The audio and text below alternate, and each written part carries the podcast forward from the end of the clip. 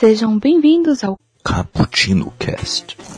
E nem venha me dizer que isso é vitimismo. Não bota a culpa em mim pra encobrir o seu racismo. E nem venha me dizer que isso é vitime, que isso é vitime, que isso é vitime. Yo, galera que adora uma cafeína, estamos aqui para gravar mais um Cappuccino Cast. E hoje um assunto sério, um assunto tenso.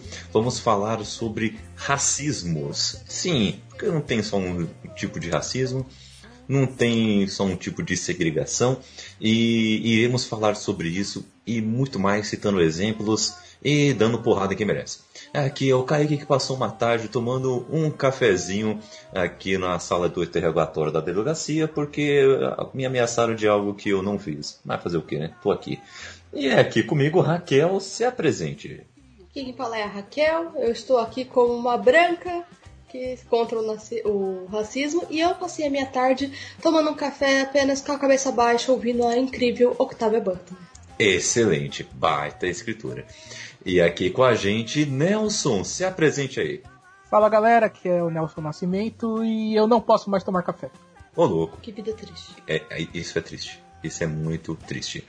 E aqui com a gente, nosso convidado mais que especial, Tiago, o Afronerd. Se apresenta aí. E aí pessoal, beleza? É... Aqui quem fala Afronerd, eu passei a tarde tomando um café com a Jamila Ribeiro, conversando um pouco sobre o pequeno manual antirracista que todos deveriam ler. Excelente. Olha, já começa com uma indicação. Caramba, deixa eu já anotar aqui. É muito bom. É isso aí. O, galera, vocês podem também participar desse papo também, trocar ideias conosco, trocar experiências no, nas- no, no nosso site, né? booksamebrasil.com.br. Lá tem todos os podcasts, tem também artigos, tem também resenhas. Além disso, tem outros dois podcasts que têm os seus feeds separados. Temos o Na Gaveta, onde falamos sobre futebol quinzenalmente, e tem também o Elementar para falar sobre filmes e séries, o podcast do Diego, que sai semanalmente. Além disso, também temos nossas redes sociais, arroba Brasil, tudo junto, no Instagram e também no Twitter. Além disso, Bookstime lá no Facebook, se você ainda usa Facebook, não é mesmo? E se você quiser participar da forma mais tradicional da podosfera, manda um e-mail para nós, caputino com dois P's e dois C's, .btb@gmail.com. E se você quer ajudar toda esta casa Bookstime, tem como você nos apoiar no Padrim, no Apoia-se e no PicPay. Dito isso, vamos para a pauta.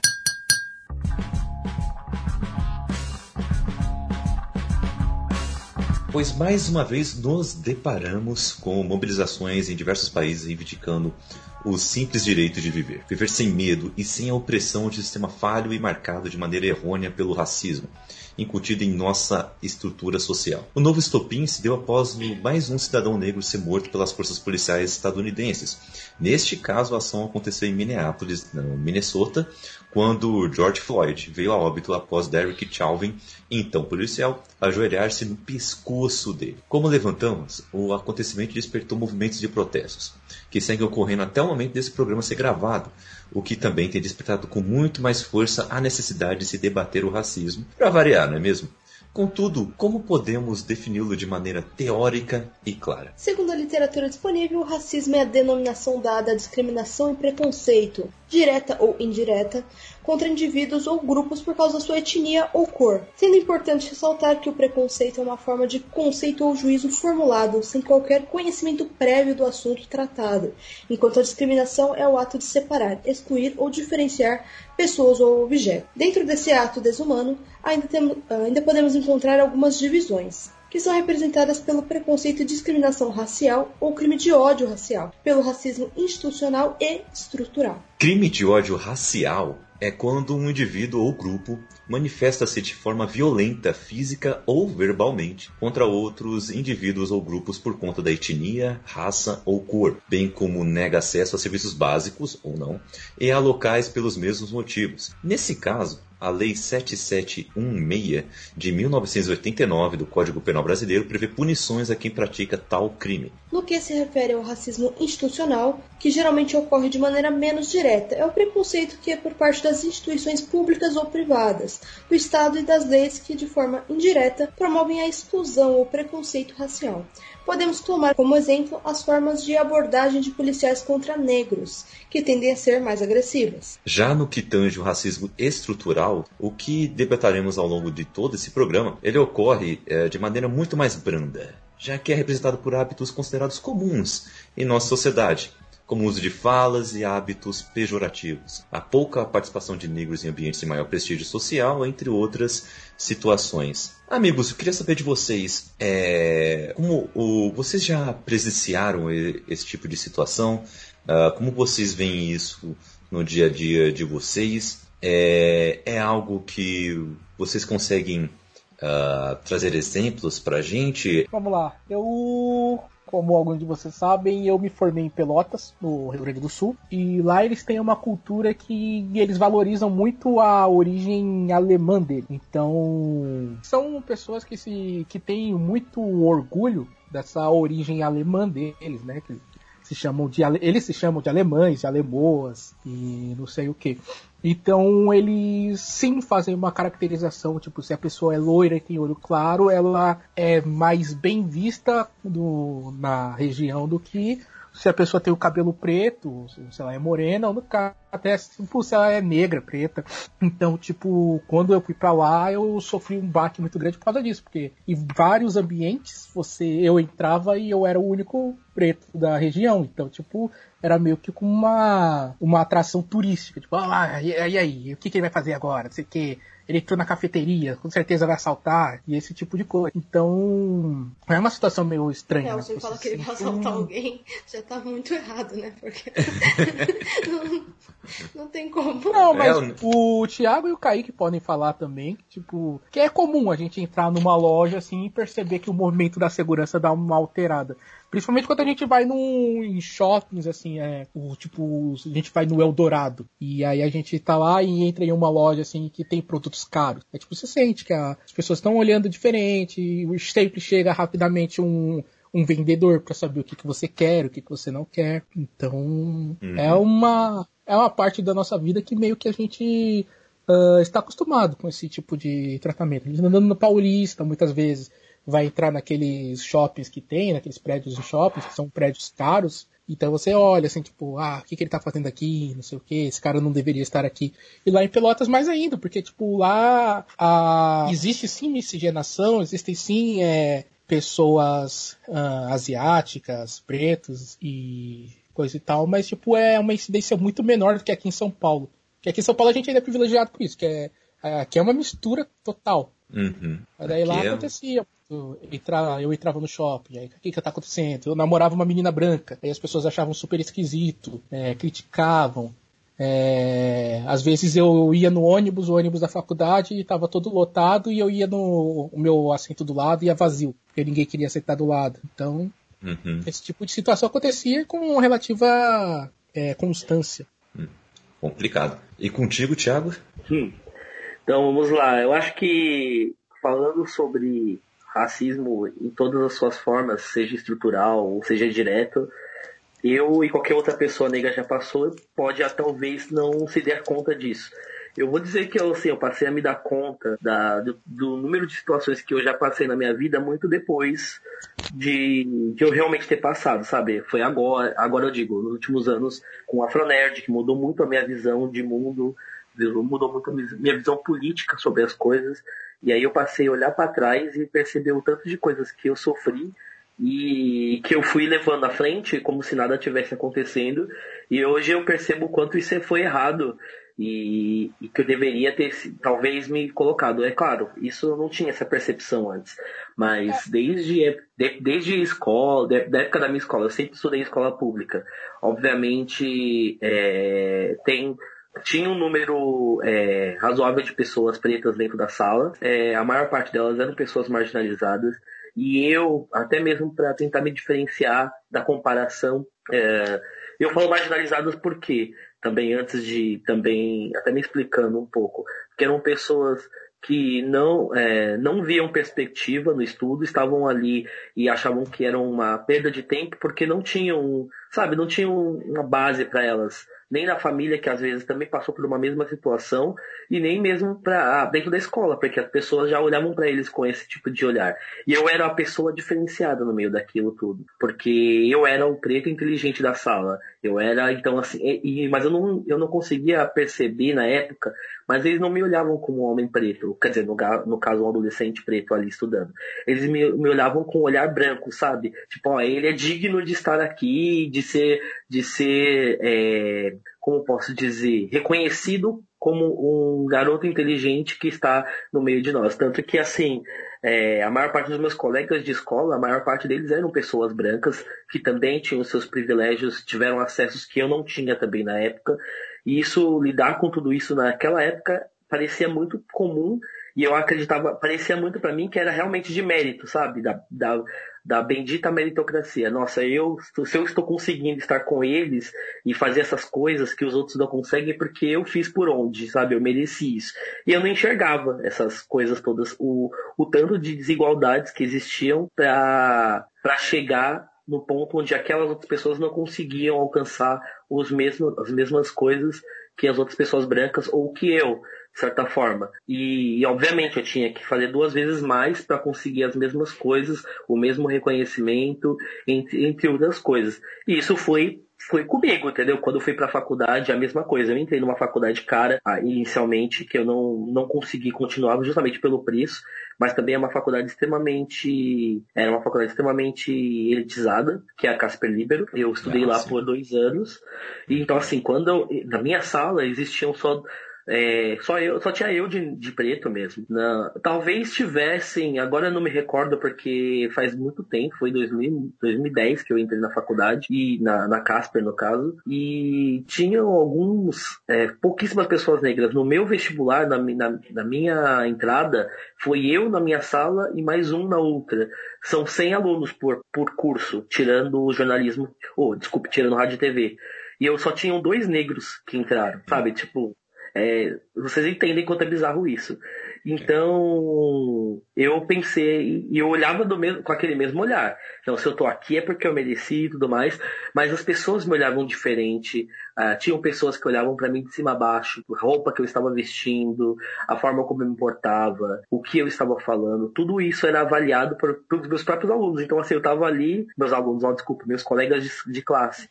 E isso era muito esquisito. E, e eu, sabe, não passava. Assim, eu, percebi, eu comecei a perceber ali, mas era aquela percepção que você ia levando. E, enfim, eu acho que se eu for começar aqui, eu vou contar a minha vida toda e, e, vou, e todas as percepções que eu, que eu tive pós a a chegada da Afronerd na minha vida, né? Que foi o, um momento de transição mesmo, de visão. E, e assim, já aconteceram coisas que eu presenciei também é, com amigos e também já presenciei. Minha irmã mesmo já sofreu um racismo direto. Ela já foi acusada de ter roubado é, bijuterias numa grande loja de departamento. E aí eles é, revistaram a bolsa dela, não tinha nada. E mesmo assim levaram ela pra delegacia e mantiveram ela lá seis horas. Até minha mãe, minha mãe teve que ir pra lá tentar resolver. E assim, não tinha nada, eles não tinham como provar. As câmeras não provavam nada, não tinha nenhuma prova de nada. E eles mantiveram ela ali por seis horas até conseguir eventualmente soltar, porque não tinha como provar que foi ela. Mas até o final eles ainda batiam o pé que foi que ela tinha feito alguma coisa, no caso. E ela não tinha feito nada. E então você fica pensando. E isso assim, não aconteceu num shopping, é, num shopping bem localizado em, é, em bairro nobre, foi em é, bairro de periferia. Aqui na Zona Leste mesmo, entendeu? Na Zona Leste de São Paulo. Às vezes o próprio segurança que é negro começa a perseguir outro negro dentro da loja, porque ele acha que ele vai fazer alguma coisa errada. Eu fico. Tem cara de suspeito. Mas isso, mas... mas isso aí, isso aí é uma consequência do racismo estrutural. Sim. É uma mas é. consequência é. com, direta que eu também não consegui entender. Eu tenho, e hoje eu tento combater ao máximo as pessoas pretas que falam que o racismo começa do preto. Não é bem isso. Não é assim que as, não é assim que as coisas andam, não é assim que é o andar da carruagem, né? É, não a começa, mas acaba internalizando, né? Tem várias frases ditas por pessoas negras que colaboram com o racismo, né? Ela ah, não precisa ir muito longe, né? Não precisa ir muito longe. Quem tá aí chefiando agora o... o... A Fundação Ai, Zumbi dos Palmares. É, então, Fundação dos Zumbi dos Palmares. É, então, assim, é uma situação muito, muito complexa quando você vai falar, quando nós vamos tratar de negros que, que reproduzem o racismo. É a mesma coisa de falar de uma mulher, é, chamar uma mulher de machista. Ela não é machista, ela está reproduzindo o machismo.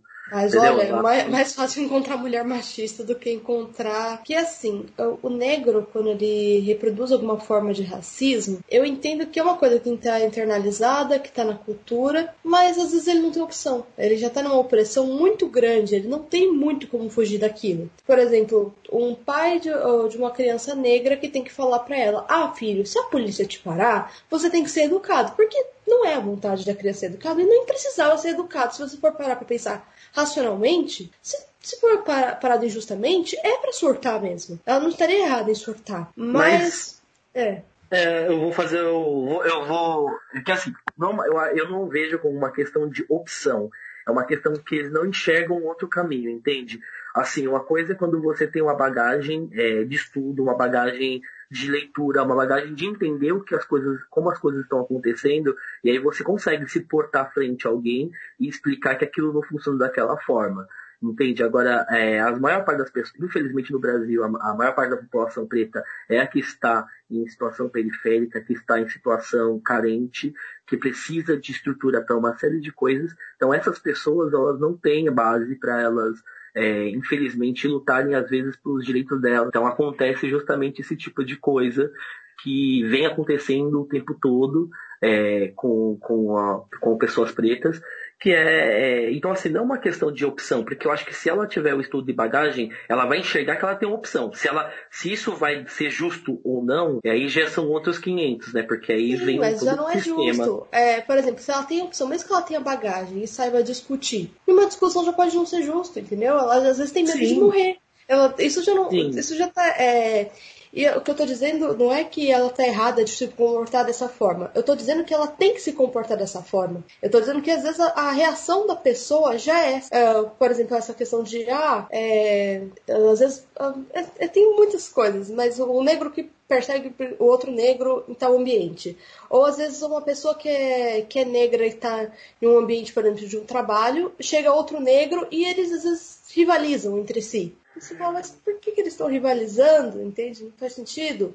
Da mesma forma que o policial olha pra gente como um possível suspeito, a gente se enxerga como suspeito perante o olho do policial. Então é uma relação que a gente já está inferiorizado ah, por ele estar em uma posição de, entre aspas, poder, porque a gente sabe que se, um, se eu estiver andando na rua, é, tem aquela frase, né? Quem não deve não teme, que isso não é verdade. Tipo, às vezes eu tô andando na rua, aparece um policial, eu tô voltando, sei lá, tipo, tô voltando do trabalho, mas apareceu um policial. Tipo, se ele quiser me parar, é, se ele achar que eu fiz algum crime, tipo, como é que eu vou me defender? Mesmo tendo estudo, tendo é, preparo, mas tipo, você já está colocado automaticamente numa posição que você está com medo, e aí, tipo, pra eles, ah, se a pessoa tá com medo é porque ela tá temendo alguma coisa. Tipo, é, não é bem assim, cara. Às vezes a gente tá com medo simplesmente porque a gente tá andando na rua e o policial tá ali. Se ele me parar. Do mesmo jeito que, tipo, a gente não consegue entender é, na completitude ah, o seu sentimento, por exemplo, de andar de metrô de madrugada. Ah, a gente não consegue conceber como homens como é que é esse sentimento para uma mulher. É, e a mesma coisa, tipo, ah, por que, que você tem medo de polícia? A polícia tá aí para proteger, só pega bandido. Tipo, não é assim, cara. A gente sabe que não é assim. E isso assusta, isso me deixa assustado sempre. Quando eu tô andando na rua, vejo um policial, fico com, literalmente, com, fico trancando, o joelho fica mais zoado do que ele já é, tremo. E aí, qual vai ser o passo dele? Ele vai me parar primeiro, já vai apontar a arma na minha cabeça? Por que, que eu tô andando né, de noite na rua? Tipo, coisa boa eu não tô fazendo. Provavelmente é isso que ele pensa. Nossa, é, isso me lembra muito quando eu ainda estava na- apenas namorando a Raquel ainda, ou quando éramos noivos e, e eu tinha que sair aqui da casa dela, que também é periferia, ir para minha casa, é, ainda mais dentro da periferia.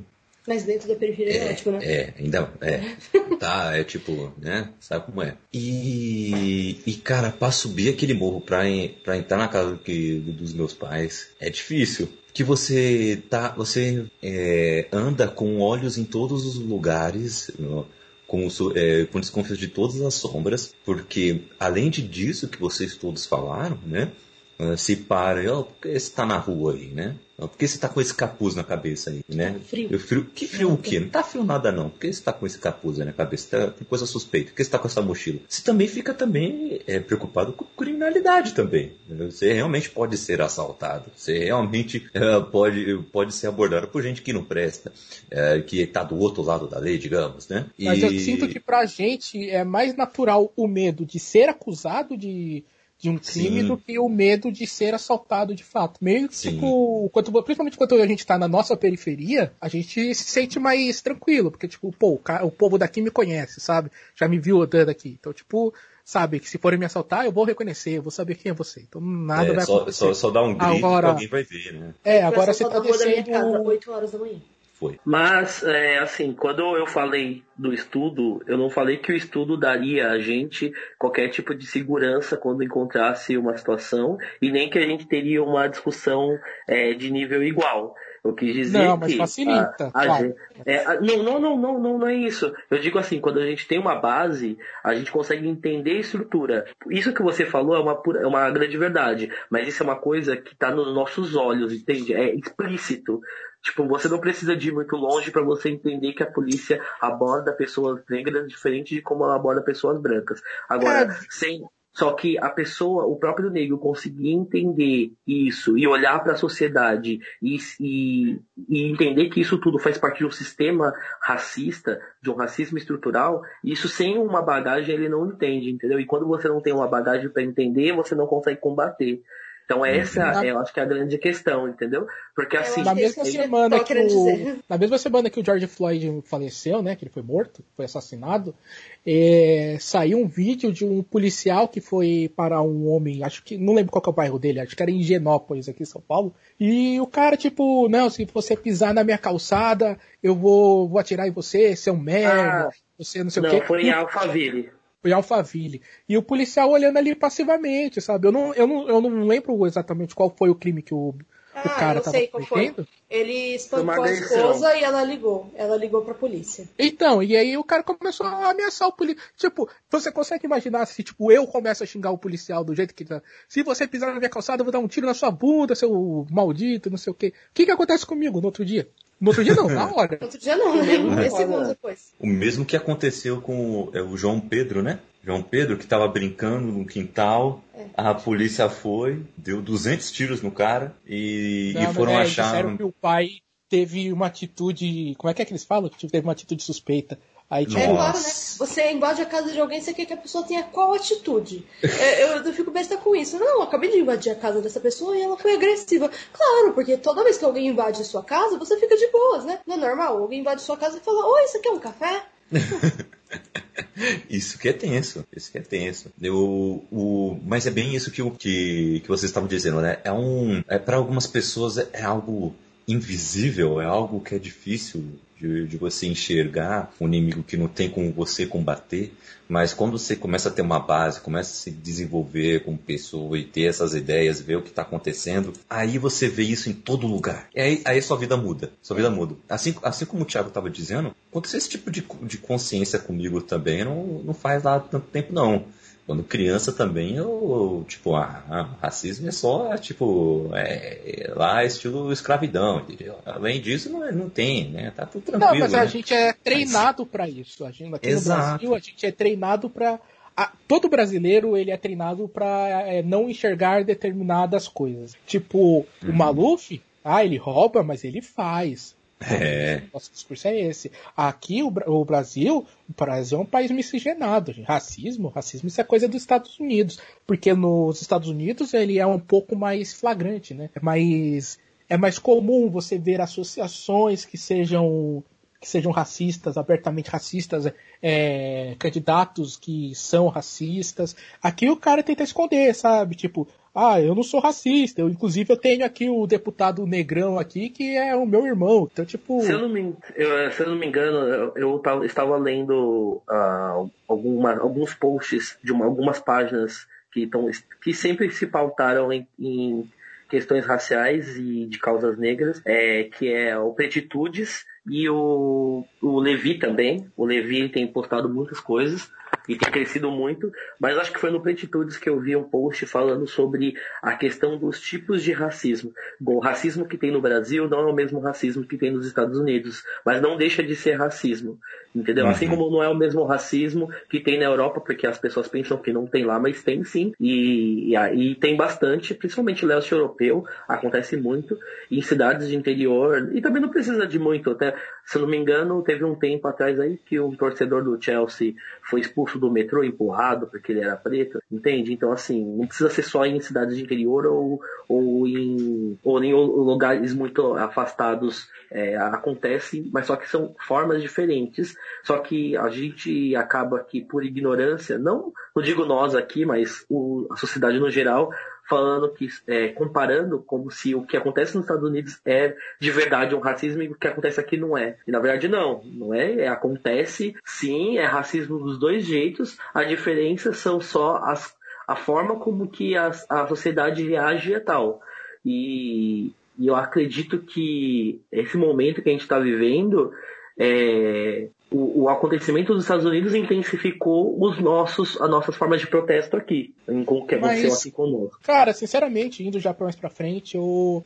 sabe aquele sentimento de que não vai dar em nada, tudo isso? Aquele hum. sentimento de impotência. Porque, tipo, isso já aconteceu várias vezes. A gente já viu em 92 uh, os protestos lá em. É, no, na costa leste americana, né? Tipo, é, onde vários negros é, fizeram vários protestos por causa da violência policial. Inclusive, esse, esse acontecimento é a base para o roteiro do GTA San Andreas, que é o GTA que a galera mais gosta e tal. Ele tem essa carga é, racial no fundo dele. E, tipo, nada mudou, sabe? Quer dizer, mudou, mas tipo, mudou pouco. Os negros continuam sendo mortos por policiais. A gente continua perdendo empregos uh, que, tipo, Cara, não tinha muito como perder. Eu fiz um processo seletivo na época que eu tava desempregado, é, que, tipo, era uma prova de português e uma prova de matemática e uma apresentação. O português e matemática são duas coisas que eu me garanto. Você pode dizer, eu me garanto. E a apresentação, eu, eu fiz a minha apresentação e eu fui bem, sabe? E eu vi que muitas pessoas ali não foram tão bem, tão bem tão bens. Mas... Eu, eu, me garanto no português. Elas não foram tão bens. Acontece. Mas eu me corrigi primeiro, nem vem. Aí, é, muito bem. Mas aí você chega na hora lá do. de. Ah, vamos chamar agora quem nós vamos contratar. Tal, tal, tal, tal, tal. E eu não fui. E eu lembro que eu ficava, eu fiquei, tipo, nesse dia em específico, me perguntando, mas por que que eu não fui, cara? Qual que foi o. o aonde foi que eu errei? E sinceramente eu não. Sabe, quando você não encontra, a pior parte é quando você não encontra. Quando é, é um. Ah, é, eles não me contrataram porque eu moro longe, porque eu pegaria duas conduções, porque não sei o que. Você encontra uma desculpa. Agora, quando não tem desculpa nenhuma, sabe? Fica meio uhum. complicado. Exato. Mas, Exato. Eu acho perigoso pensar que nada vai mudar, porque se fosse assim, uh, nem, nem Martin Luther King nem Malcolm X teriam alcançado nada com o que eles fizeram. Eles deram as vidas deles para ter alguma mudança no, na, nas questões é, civis dos, dos, negros dos Estados Unidos. E, assim, por mais que as coisas ainda estejam é, complicadas, ruins e aconteçam casos como esse, as coisas ah, realmente tiveram alguma, algumas mudanças. É, os Estados Unidos dos anos 50 não é os Estados Unidos de 2020, entendeu? Tipo, uhum. é, tem problemas, porque a, a gente vai estar em constante desconstrução. Não existe a perfeição que a gente vai alcançar e vai pensar, nossa, finalmente chegamos na sociedade ideal. Não vai, não existe isso. A gente vai estar sempre se desconstruindo e aprendendo a lidar com as diferenças, a, a respeitar essas diferenças, é, sejam elas éticas, de gênero, é, qualquer coisa, sociais, enfim é, a gente precisa se desconstruir constantemente. Então, de, dos anos 50 para cá, isso falando de Estados Unidos, eles tiveram desconstruções também. E, ah, você pega, eu vou, vou citar até uma coisa fora da pauta, que não tem nada, que não tem uma relação direta, mas é uma causa social também. Toda a questão que aconteceu com, com as mulheres que foram assediadas em Hollywood. Quantos anos isso acontecia? Não, nada tinha mudado. Aí chegou uma hora que alguém se colocou à frente, denunciou alguém que precisava, que tinha nome, que tinha relevância. E aí outras mulheres conseguiram ter coragem de denunciar e virou essa revolução.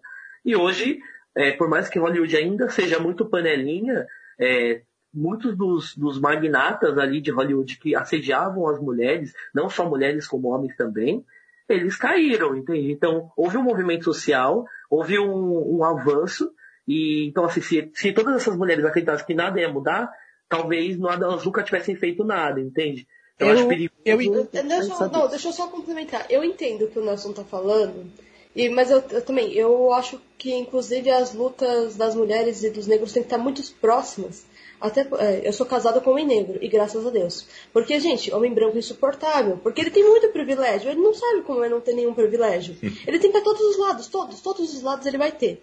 Então, quando uma mulher tem, tem um, um, homem que é negro do lado dela, ela consegue entender. Cada um tem. Eu acho que ele tá muito pior do que eu em muitas coisas. E tem outras coisas que eu tô pior. Então, cada um tem suas coisas que, que estão defasados e que tem que lutar. Então, é mais fácil um entender a luta do outro. Né? Então, por isso que eu acho que esses movimentos têm que estar sempre juntos, para um ajudar o outro. Mas eu entendo o que o Nelson está falando, sabe por quê? Eu, as pessoas postavam coisas. Teve muitas postagens legais com esse movimento, eh, depois do, desses protestos, e aí eu comecei a olhar os comentários. Eu até printei alguns para trazer aqui, porque são absurdos. São absurdos. Não, é, é, é, chorume, cara. E a gente tá, a gente tá no século XXI, é, e tipo, a gente ainda está discutindo que a Terra ela é redonda, cara. Que o terraplanismo é. não, não faz sentido, sabe? É. A gente está tentando convencer as pessoas que a vacina não causa autismo. A gente está hum. tentando convencer as pessoas que flúor na água não transforma as pessoas em homossexuais, sabe? Hum. O homossexualismo não é uma doença. A gente está nesse tipo de argumentação ainda, cara. É, então isso cansa, sabe? Isso cansa pra caramba.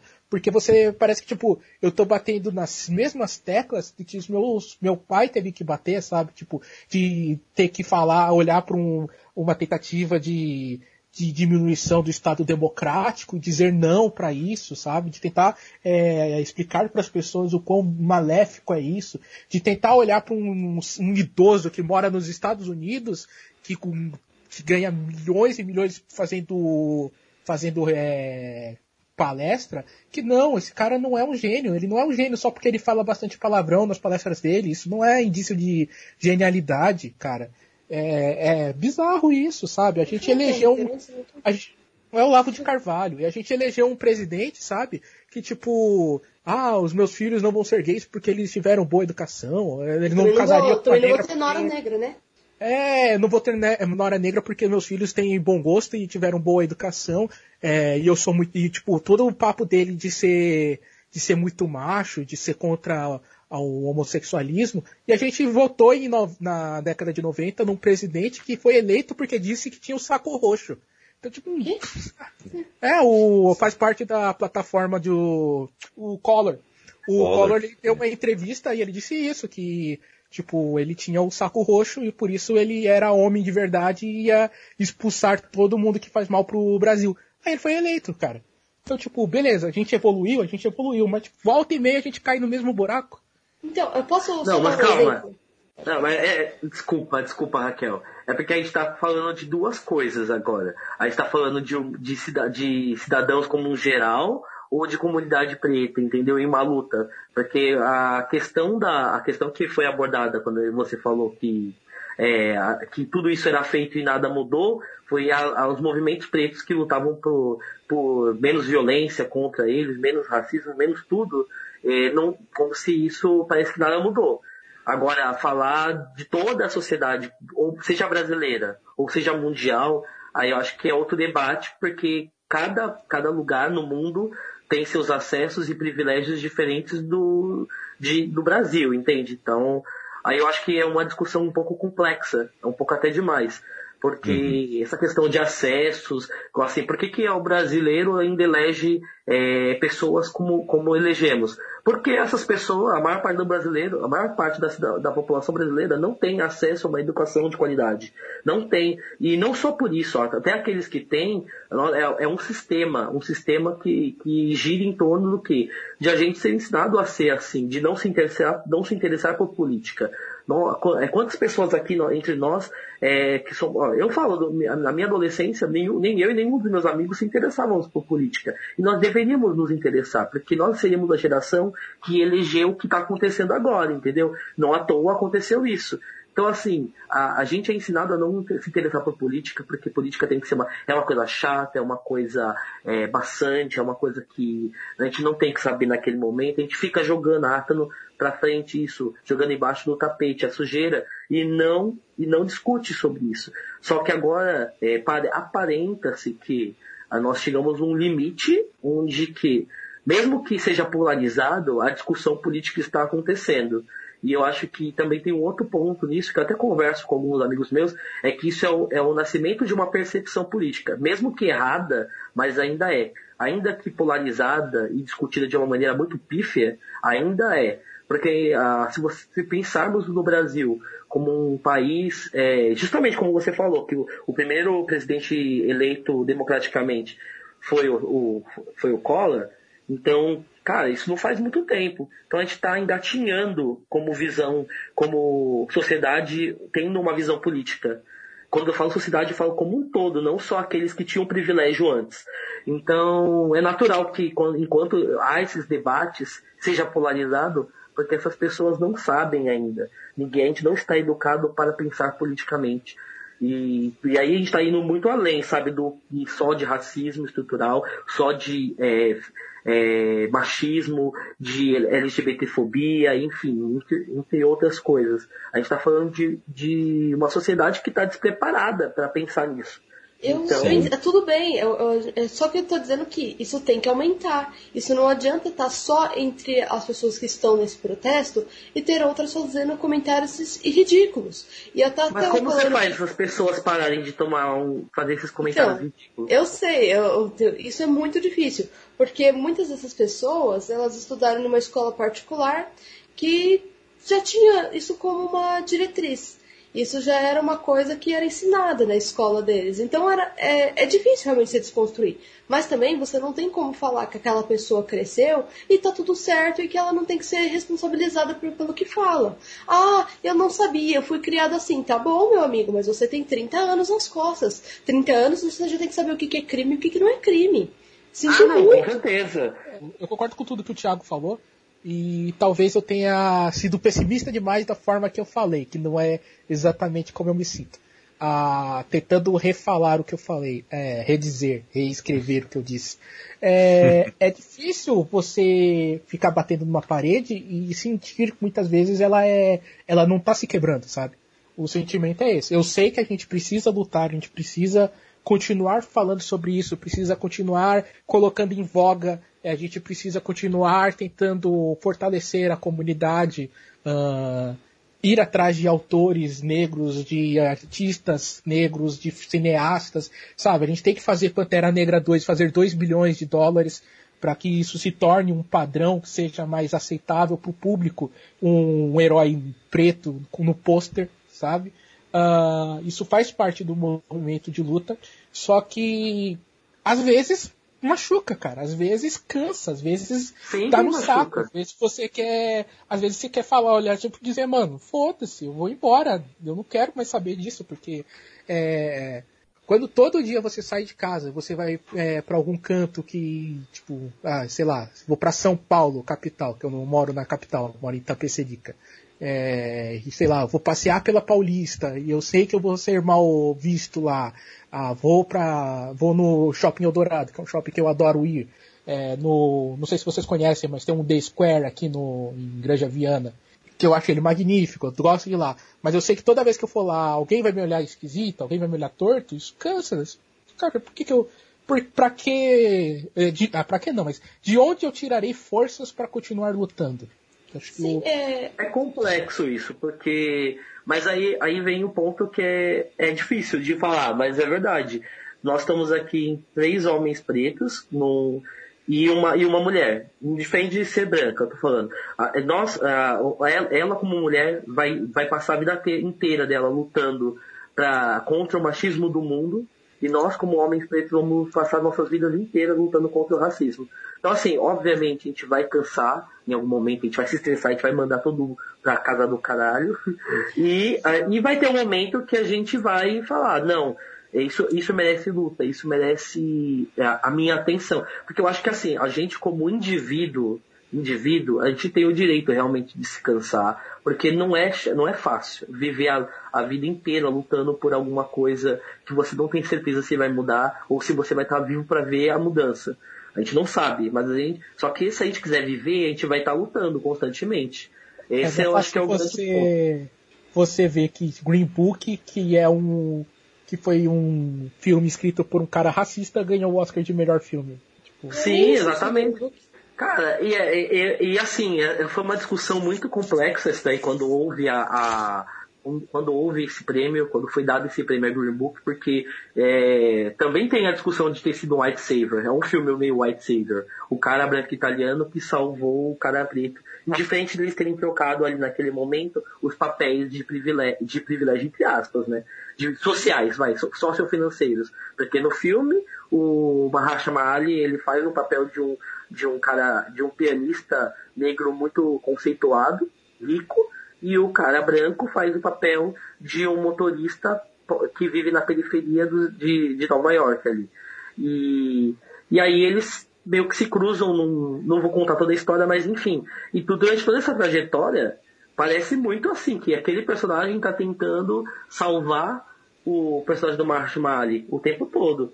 É, é eu assisti é... recentemente o Dia de Treinamento, uh, que é um filme que, tipo, durante muito tempo foi um bastião, porque, ah, é dirigido pelo Antônio Fuqua, que é um diretor negro, Denzel Washington, maravilhoso. Você vai ver, cara, é, a estrutura do filme é um policial branco, ele entra na comunidade negra, vê uma porrada de defeitos, inclusive do próprio parceiro policial dele, e no final é ele que resolve toda a situação e os, e os negros da região, inclusive o Terry Crews, ele tá no filme como um, um Cara, é magnífico, porque ele querendo ser mal, ele ainda é fofo pra caramba. Não é não? Mas você vê ali os caras da comunidade preta olham pro cara branco, agradecem ele ali, tipo, pô, você é foda, pode ir, a gente vai, a gente vai segurar o, o bandidão aqui, o, que é o Denzel Washington, e tipo, e é, cara, é literalmente, é o cara branco chegando na comunidade é, primitiva, sabe, inferior, e resolvendo os problemas e indo embora. É, é, então, mas é, é White Savior. Eu gosto também muito disso nesse filme, porque assim, primeiro que o Denzel Washington, você sempre olha o Denzel Washington e fala, ah, é o Denzel Washington, eu tô com ele. Aí nesse filme eu fiquei muito triste, porque eu falei, não, mas tudo bem, pode ter uma crítica legal, que aí você vai, vai, você vai tentando passar um pano, né? Você fala, não, não, eu vou assistir até o final, porque vai melhorar. Isso vai, vai, não, vai ter alguma coisa. Aí o cara é um baita escroto em todos os sentidos, né? Ele não é, ele consegue ser ruim em tudo. Ele é um policial corrupto, ele é, é ele trai a esposa, tem duas famílias, ele é, é tudo isso. E realmente, é o policial branco, que ele é bonzinho. Ah, oh, meu Deus, como ele é bonzinho. Ele não é corrupto. Ah, ele nunca foi ele, corrupto. Ele, ele, não é, ele não tem uma, não é que ele não é corrupto, ele não tem uma falha de caráter, sabe? Ele tá ali pela família. É. é ele tá querendo se tornar, tá querendo tornar-se detetive para se tornar um homem melhor, para tornar a comunidade melhor. Ele não, ele vê a, a menina mexicana lá que ela vai sofrer um estupro por negros e ele não tem medo, ele vai lá salvar e quase morre por causa disso depois, porque o o o primo dela acha lá que foi ele que tentou estuprar a menina, e aí fica naquele, meu Deus do céu, aquela cena. A cena é até bem dirigida pra caramba, ela é tensa, sim, mas sim. tipo, é justamente isso, cara. O cara é um super-herói que chegou ali naquela comunidade de ferrados, né? Que não tem ninguém ali que seja. Não tem ninguém que não, que não seja um completo monstro, sabe? Até a personagem da Eva Mendes, que é a, amante do Denzel Washington, mostra ali que, tipo, ela tem um pouco de, do interesse só por causa do dinheiro que ele traz. Então, fica. Mas é, é, é muito. Mas é, é, uma visão muito machista. É uma visão muito machista dela. É uma visão Primeiro machista. absurda que eles chegam lá e eles acabaram de transar. E ela tá pelada e ele não. Eu nunca vi, gente. Que sexo é esse? Eu nunca vi. Ué, por que, que ela tá pelada? O cara não tá. É só pra fazer um nu, sabe? Feminino. Ah, tá, deixa uma ah, mulher pelada aí aleatória. Sexo de, é, de Hollywood é isso. Tipo, só quem fica pelada é a mulher. E é. quando não querem mostrar que a mulher estava pelada, ela se acorda, tá nua, e ela, a primeira coisa que ela faz é cobrir-se com um lençol, tipo. faz sentido, mas né? É, é, mas esse filme é claramente um white savior, né? Tem uhum. totalmente todos os traços, mas o pior de tudo é que os personagens ainda são mal escritos, né? Não tem complexidade. Porque hoje em dia, ah, se você for assistir um filme É, esses, é, a, a, sociedade em si hoje, ela não aceita mais um personagem sem falhas de caráter, porque ela já percebe que é, não faz sentido, é superficial. Então, assim, você vê até em filme de super-herói, existe falha de caráter entre os personagens. Você vê ali o Tony Stark tendo uma falha de caráter, você vê o Capitão América também tendo. Então, assim, todos eles têm falhas de caráter. É, e, e, faz parte, porque isso torna eles mais humanos, vamos dizer assim. E é isso que cria identificação. Porque hoje o, o, o produto ele é vendido quando ele cria identificação. E aí também vem a questão da representatividade e tudo mais, e o quanto isso houve, há um mercado em cima da representatividade, porque eles percebem que isso vende, mas que antes eles não percebiam. Entende? Mas, é, e, que, e que foi alcançado graças a todos os movimentos lá de trás que dão, que ecoam até hoje, né? Exatamente. Mas o Jair, que é o roteirista desse filme, inclusive, abraço pro Julito, que define é. esse esse mau caráter. Adora um esquadrão suicida, inclusive. Ele tenta mostrar que não, meu personagem ele tem uma falha de caráter. Qual que é a falha de caráter? Que ele usa o droga que quando. Mas ele vai usar drogas quando? Quando o personagem do Daisy Washington obriga ele a tal.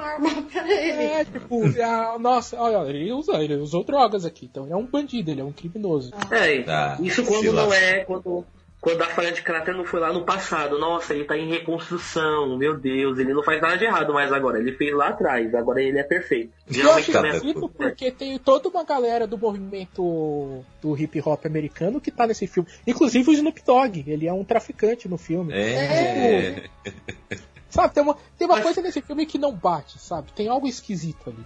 Tem uma coisa né? Várias coisas.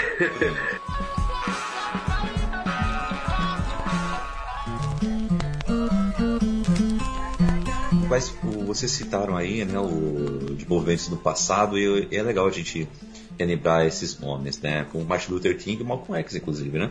Mas no Brasil também é legal a gente debater isso aqui, porque é, tem uma falsa afirmativa, né, falando que a princesa Isabel é essa white savior, né.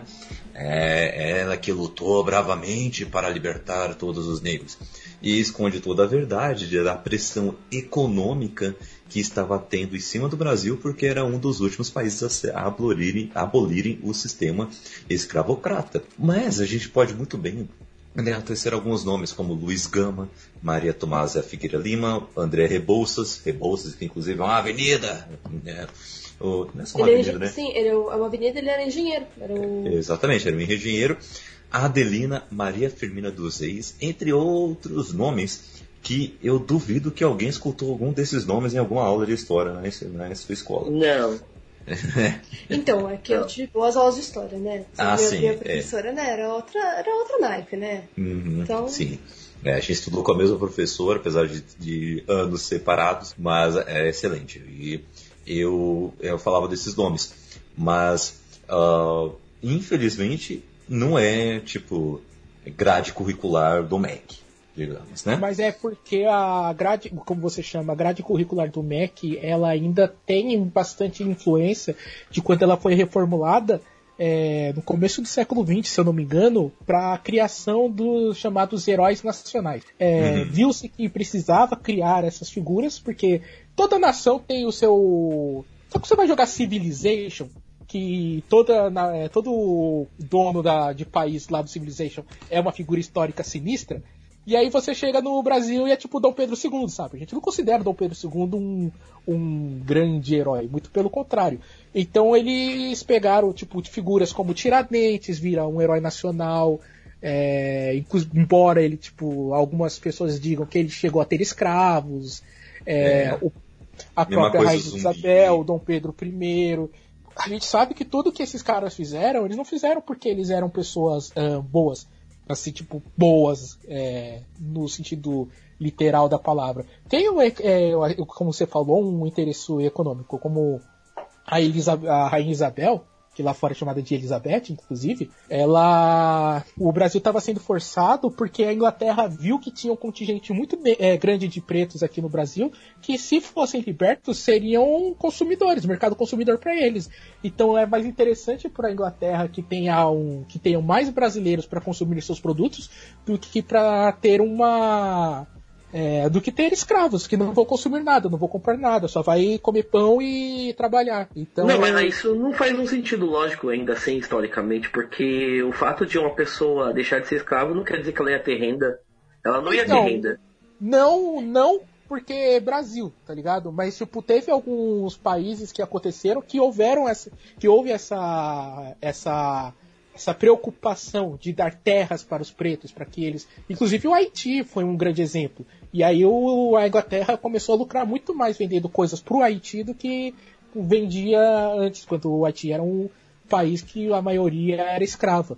Então a é, ideia não... da Inglaterra era essa. Tanto é que tem as leis que o Brasil começa a fazer, que a gente fala que é lei para inglês ver, que ela bate justamente nisso. Tipo, tem a lei do sexagenário. Quando o cara faz 60 anos, ele era liberto. Mas, tipo, quem que chegava a 60 anos como escravo no Brasil? É, ninguém, sabe? Então, mas mesmo assim, ela é considerada um marco na luta contra a escravidão brasileira. É, cada coisa, né?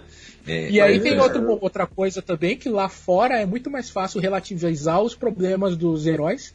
E eu não sei dizer muito bem o porquê disso, mas tipo, eles não veem, por exemplo, os defeitos do Abraham Lincoln nos Estados Unidos. Eles têm essa capacidade maior de esconder, de, de varrer para debaixo do pano essas coisas para levantá-lo como o grande herói é, da guerra. Então, tipo, hum. é que o, é os Estados Unidos, os Estados Unidos, eu acho que é um, ele é um exemplo, um exemplo, não sei se posso falar bom, bom, mas uh, ele é um exemplo de, de nação que consegue, de que consegue tentar ao máximo realçar a, a, su, a, sua, a sua bandeira como se fosse um nível de excelência, sabe? Eles, eles não se importam mesmo se isso se existe sujeira embaixo do tapete. Eles querem que o mundo veja o quão foda eles são, entendeu?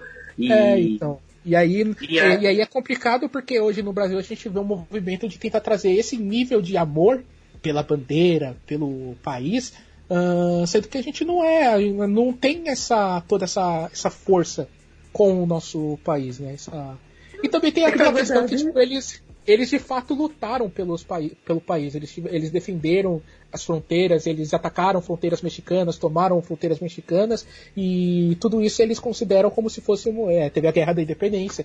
Aqui no Brasil a gente nunca teve isso, a gente nunca foi de fato atacado no nosso território e precisou se unir para é, conseguir protegê-lo. Então eu acho que isso ajuda a gente ter uma identidade nacional um pouco fragilizada. É que na verdade ah. o brasileiro no geral não estuda história. Então Sim. Então não tem como você criar uma identidade e, cultural e nacional se as pessoas não sabem o passado delas, sabe? Se elas não sabem como que as coisas aconteceram e como a situação chegou como chegou, entendeu? É preciso um mínimo de conhecimento de história e as pessoas não, não, não têm esse interesse, sabe? A história é assim, é passado, não me interessa, não vai fazer nenhuma diferença para mim no meu presente ou no futuro, então foda-se, sabe? Tipo, é o desinteresse total, que o nosso governo atual também é, estimula. Quer estimular que as pessoas não busquem é, esse, essas áreas do conhecimento e busquem coisas que vão gerar algum ganho imediato, sabe? Tentar estudar é, coisas exatas, é, enfim, não que não, não que seja não, não que seja ruim esse tipo de incentivo, mas é, você menosprezar a história, a bagagem cultural de, do país, é, é completamente errado, sabe?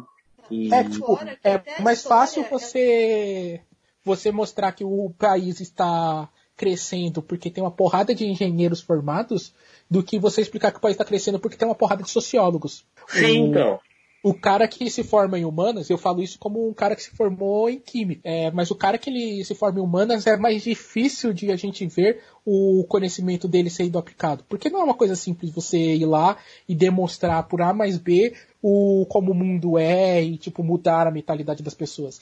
Então, tipo, ah, aqui essa ponte foi construída por pelos nobres engenheiros brasileiros que se formaram na universidade e tal. Tipo, isso é fácil de você ver. Você tira uma foto, mostra a ponte, mostra os caras lá de capacetinho branco e blá blá blá. Agora, um historiador.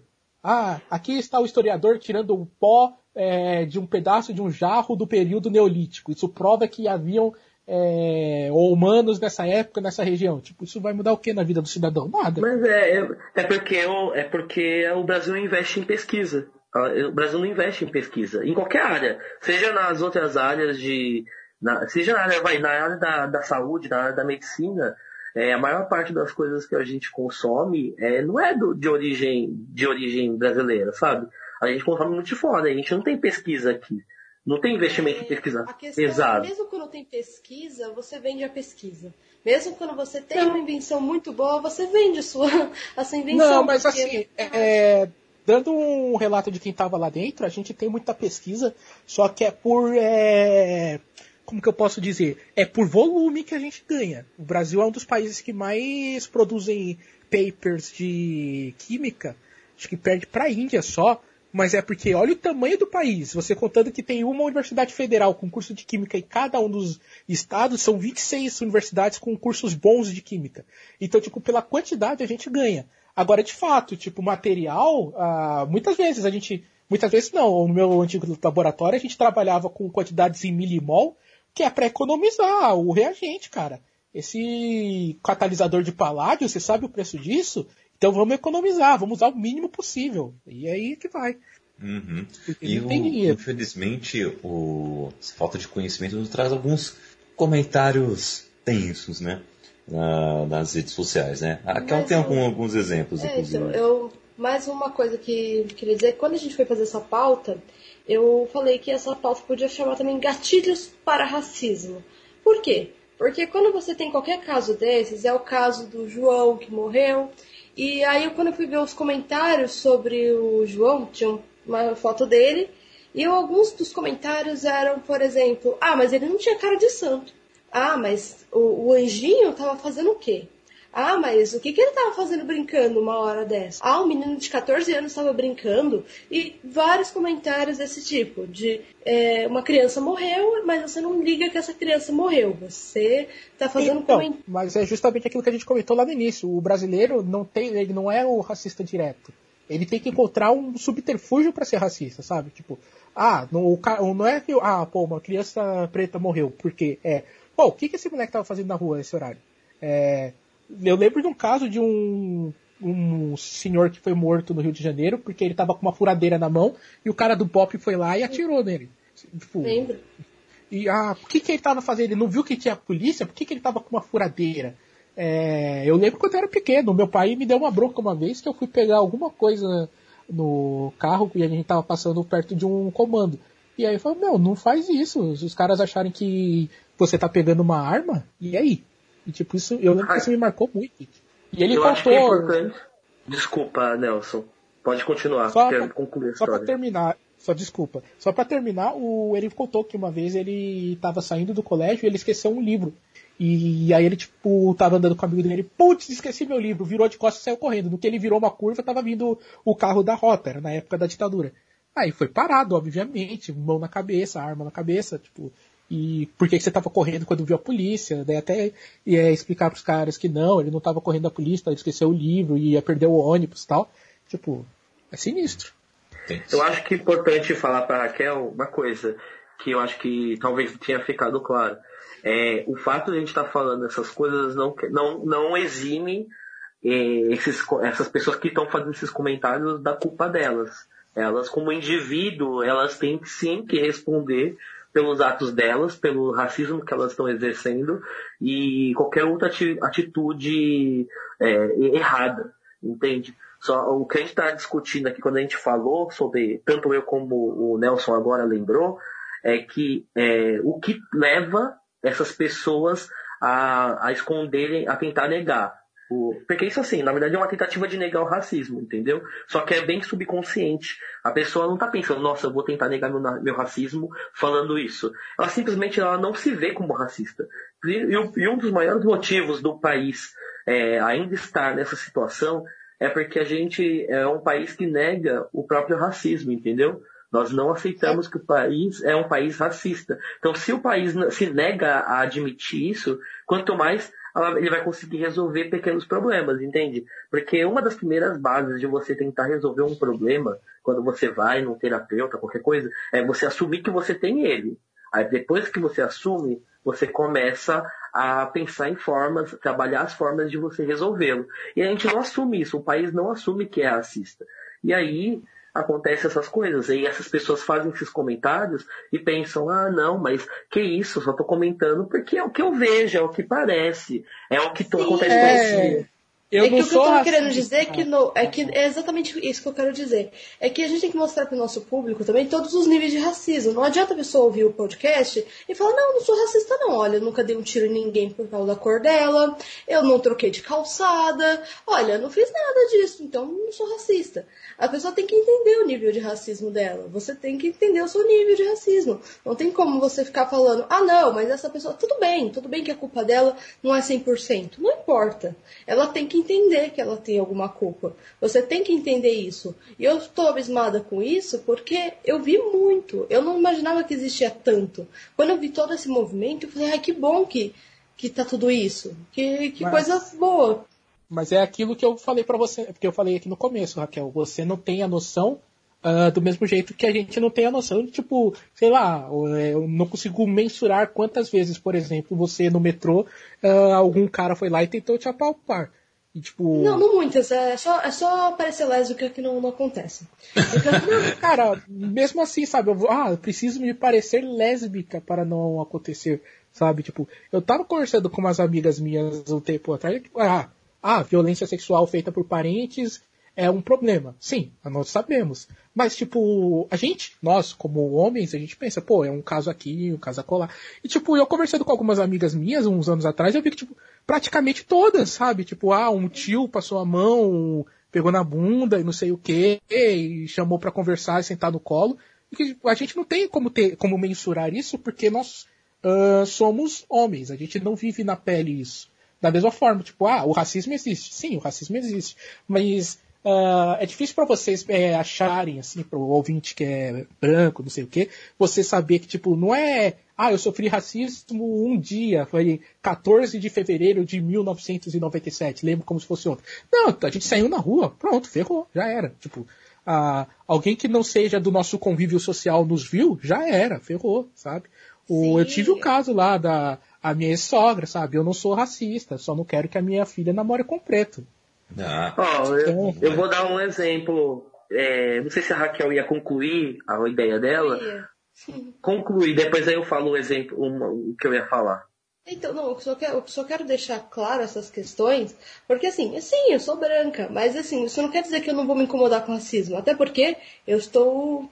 Meus melhores amigos são negros e eu estou sempre como eu sempre andei com pessoas negras, então é, é, claro que eu vou perceber. E é claro que eu vou me incomodar, gente. Só se você for psicopata, para você não se incomodar com uma coisa que está acontecendo com uma pessoa do seu lado. Se você não está bravo com isso também, você tem algum problema. Você tem um problema muito sério e você precisa se tratar. Ah, e o que eu queria dizer é só que mulheres negras são, é, acontece mais ainda com elas. E eu, tava, eu vi um post numa página que, é, que a moça falou assim: Ó, oh, eu achei muito bonito chamarem cinco mulheres negras para falarem sobre, sobre racismo, mas eu queria saber, vão chamar elas para falar sobre outra coisa? Vão falar, chamar elas para falar sobre economia? Para falar sobre alguma outra coisa? E aí, vários comentários. Mas é, hoje... só ver o que aconteceu com a Maju, né? Tipo, quando ela apareceu que a profissão de a pessoa que faz a, o tempo, né, a mulher, a moça do tempo, como os americanos falam, eles inclusive é isso é bem parodiado no naquele filme O Âncora, que é uma profissão que é tida como menor dentro do jornalismo, que é, é uma profissão tida para mulheres sensuais para chamarem atenção. Isso na visão dos do, dos caras que fazem o jornalismo em grandes redes. E aí, do nada, a Globo coloca uma mulher preta com o cabelo encaracolado pra, pra apresentar. E aí, na cabeça doentia de muitos caras, tipo, pô, isso daí não é uma mulher do tempo, isso não é uma loira de olho claro, peituda. Isso daí, isso aí é outra coisa. O que, que essa mulher tá fazendo aí? E aí teve todo o movimento, tipo, vamos tirar a Maju daí, não sei o que, ela não pode estar tá aí. E aí, tipo, é até interessante o posicionamento da Globo, que não só, tipo, bancou ela, como transformou ela no, no principal nome de um jornal da casa. E, tipo, sabe, isso é. Mas isso é um, é um, é um exemplo. É, é, isso que eu tô falando, é um caso, por exemplo, a Joyce Ribeiro. Dentro disso, um dos comentários também falava: Ah, e a Joyce Ribeiro? Ela é jornalista. Tá bom, gente. Tem uma pessoa, vocês estão pegando pessoas. Se você visse em cada telejornal os âncoras fosse um branco e um negro, Assim, 50% a 50% isso é normal.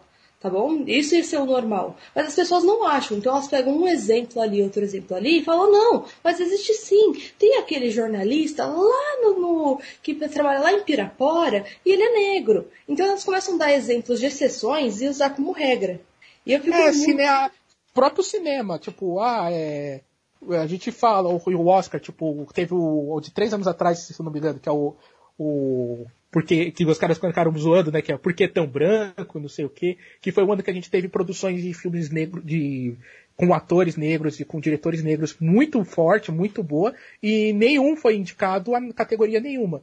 E aí, tipo, teve todo um movimento, mas, ah, não, mas ó, veja bem, uh, tem o Antônio Fuqua, que tinha dirigido o, o Sete Homens e um Destino, o remake, ah, tem essa Ava DuVernay, e que ela tá fazendo umas séries interessantes por aí, tá fazendo um monte de documentário, e tem, ah, tem o Antônio Fuqua, né, que é o, cara que dirigiu o remake.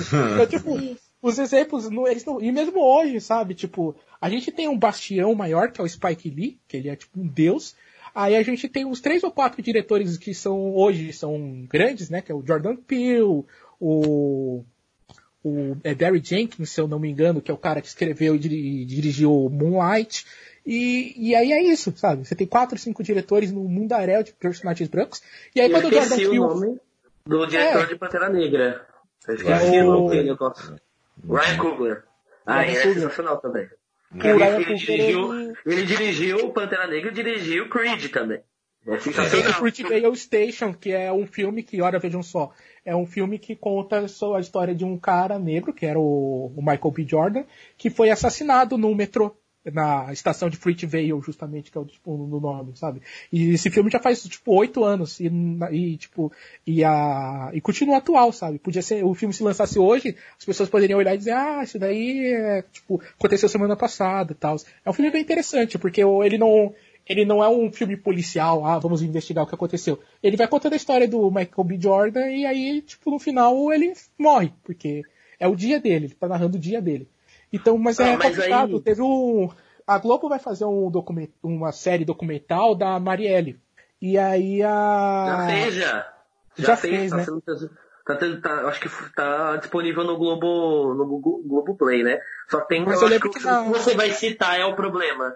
O problema da série ser dirigida por uma, por uma pessoa branca que não, não, não necessariamente entende da, da, da periferia do, de toda a origem da Marielle. Parece que tem algumas coisas que ficam ali em paralelo. Eu não sei muito, porque eu, eu, eu li alguma, algumas notícias a respeito, mas parece que não, não sei se todo, todo o documentário foi feito com aprovação da família, sabe? Se, se eles Então, concordavam com tudo. Mas não foi, Então, não é um só isso. Não é só, tipo, a produção não teve o, o apuro de ir atrás da família e tentar averiguar. E tudo bem, obras é, biográficas muitas vezes têm que ir contra a família, porque às vezes você precisa mostrar um lado do biografado que não é bonito de se ver.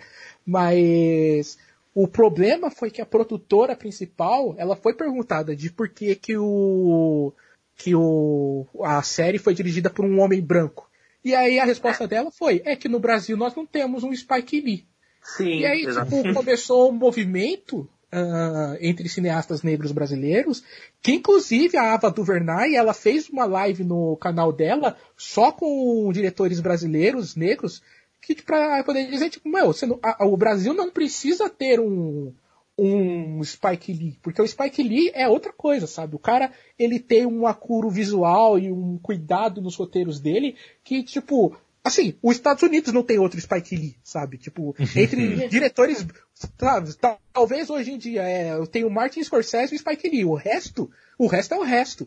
E tipo, e ela quer que a gente tenha um cara que tenha, tenha esse tipo de qualidade, e se não, se ele, senão ele não pode dirigir um filme sobre temática negra?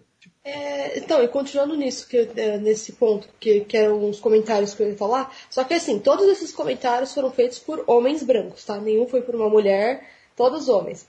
Aí um deles foi, falou assim, é, mas se branco não pode falar nada sobre racismo, por que que- queriam que chamasse quem? Ou seja, o motivo para você só chamar gente negra só para esse tema é porque nesse tema em específico, você não pode chamar gente branca. Ou seja, se, se não pudesse, se pudesse, nem nesse chamava. É a última É. escolha. É, aí o outro, chamam pessoas de renome, indiferente da cor. Eu falei, nossa, realmente, né? Você olha em todos os lugares, você vê a população brasileira, 50, qua- é, são mais negros do que brancos, né? É, 56%. Mas vamos falar 50-50. E realmente, quando você olha em qualquer telejornal, tá 50-50. É, vida, vidas importam. Vidas importam. aí o, aí o, o comentário de um cara foi: quando cinco ou mais mulheres negras foram, forem referência no assunto. Porque elas nunca vão ser referência no assunto. Aí um do- dos caras comentou: da próxima vez não leva nenhuma, tá problema resolvido. E assim, eram comentários seguidos. Não tô falando de todos os comentários. Eram comentários seguidos na Não, publicação. sim, cara, e tipo, é complicado porque. é, cara, todo mundo aqui passou por uma fase assim que escutou é, piadas racistas, sabe? Tipo, ah, o que é o homem branco na lua? Ah, é uma impossibilidade. O que são 10% da é, população branca, é, negra na rua, não sei o quê. O que, que é 100% da população negra na lua? Ah, paz mundial. Tipo, isso são piadas que a gente cresceu escutando, sabe? E, tipo, não é uma coisa que era escondida. Principalmente, antiga, hoje eu até, tipo, dando um pouco o braço a torcer, é mais difícil a gente enxergar esse tipo de piada, sabe? Mas antigamente, tipo, era direto esse tipo de, de conteúdo em televisão, em Cacete e Planeta, em Trapalhões e, e coisa e tal. Era uma coisa que era mais corriqueira de se ver. Mais um motivo, mais um motivo para justificar que há uma mudança, que há uma mudança principalmente midiática, que é muito importante, porque quando você tem uma mudança na mídia, que é uma mídia de massa como a televisão, você consegue dar novas formas de comportamento para a população, porque já que a Sim, população não sim. se baseia em comportamento através da educação, através das escolas, mas elas usam a televisão muito para espelhar a forma como elas vão se comportar na sociedade, a televisão acaba ganhando um papel até mais pesado e mais importante, infelizmente, do que a escola, porque ela acaba refletindo como que a sociedade vai se comportar. E é por isso que é muito perigoso é, ter emissoras com tanto poder como a Globo, qualquer outra, sabe? Eu, eu não falo, eu acho que não é só a Globo em si, não. Eu acho que qualquer outra emissora que tenha poder demais de, de influência sobre uma população que não tem base para ter um senso crítico e olhar, é, olha, isso aqui, isso aqui tá errado, isso aqui tá sendo feito de uma maneira manipulada, sabe? Igual, eu, eu entendo, assim, esse movimento todo que a Globo coloca hoje de inclusão e de representatividade, ela tem todo um cunho político porque ela sabe que aquilo é vendável hoje. Então, assim, eu acho bom que exista, mas eu não vou me, me cegar a ponto de pensar que aquilo, nossa, como eles são bonzinhos, eles final, eles estão reconhecendo. Não, não, não. Até porque, E é- mas eu disse, hoje em dia é vendável, né? Hoje em dia, viu-se que, tipo, como eu falei, é... Pantera Negra, quando surgiu na Marvel a ideia de fazer um filme, o Ike Permuter, que era o chefe da divisão, ele falou: Eu não vou fazer esse filme. Esse filme sobre homens negros não vende. E Eu não vou gastar meu dinheiro para fazer um filme que não vai vender. Aí quando ele foi demitido fizeram, um bilhão e não sei quantos, três Oscars na, na cara. Ah, era a mesma coisa, justificativa. O Kevin Feige estava tentando fazer um filme da, da Viúva Negra há, um, há anos. E o Ike Permuter falava sempre: é, filmes de mulheres não funcionam. Olha só o caso de Mulher Gato. Ninguém assistiu. Então, tipo, hoje em dia a gente que saiu Mulher Maravilha, fez dinheiro, Pantera Negra fez dinheiro, esse tipo de conteúdo as pessoas viram que, tipo, cara, não só chama atenção, como é vendável, cara. Olha o tanto de marketing direto Pantera Negra teve, porque, ah, é, tal ativista comprou 300 ingressos para crianças de rua assistirem Pantera Negra. Ah, tal mulher ativista é, levou meninas para assistir Mulher Maravilha, levou a Gal Gadot para conversar com as crianças. Então, tipo, isso é, é, isso é importante. A Globo também, cara. Quando ela coloca uma personagem principal e uma atriz negra ali, as pessoas vão discutir. Quando a Maju virou é, jornalista, jo- virou jornalista não, mas ela apareceu Virou no jornal pela primeira vez, virou notícia. Isso, querendo ou não, é- ainda mais hoje Exatamente. que eles estão em uma guerra contra o poder executivo. Então, tipo, tu, toda pancadinha que eles puderem ter, sabe? Tipo, todo homossexual que eles levarem para uma série, toda cena de sexo entre homossexuais que eles puderem ter, eles vão fazer porque eles, eles sabem que isso vai incomodar o inimigo atual deles.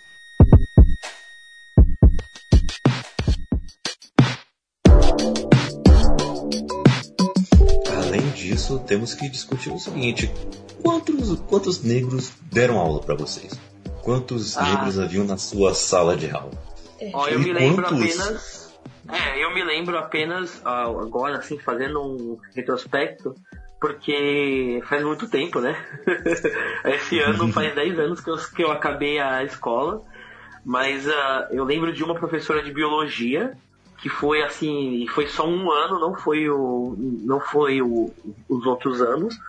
Tô tentando lembrar outros professores assim.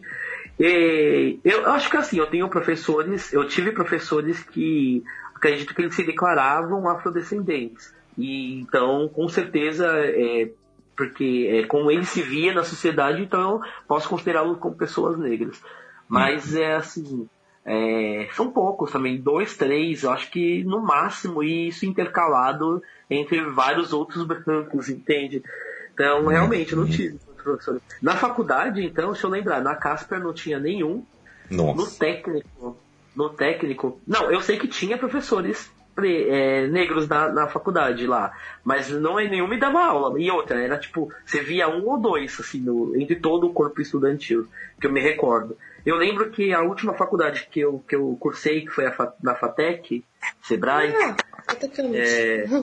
Sim, é, eu já acho que eu É. na Fatec Sebrae eu lembro que tinha tinha um professor que não me deu aula, que ele, tava, ele dava aula para outro curso, que eu lembro muito bem dele, mas também não tinha muitos professores negros na, na Fatec também não.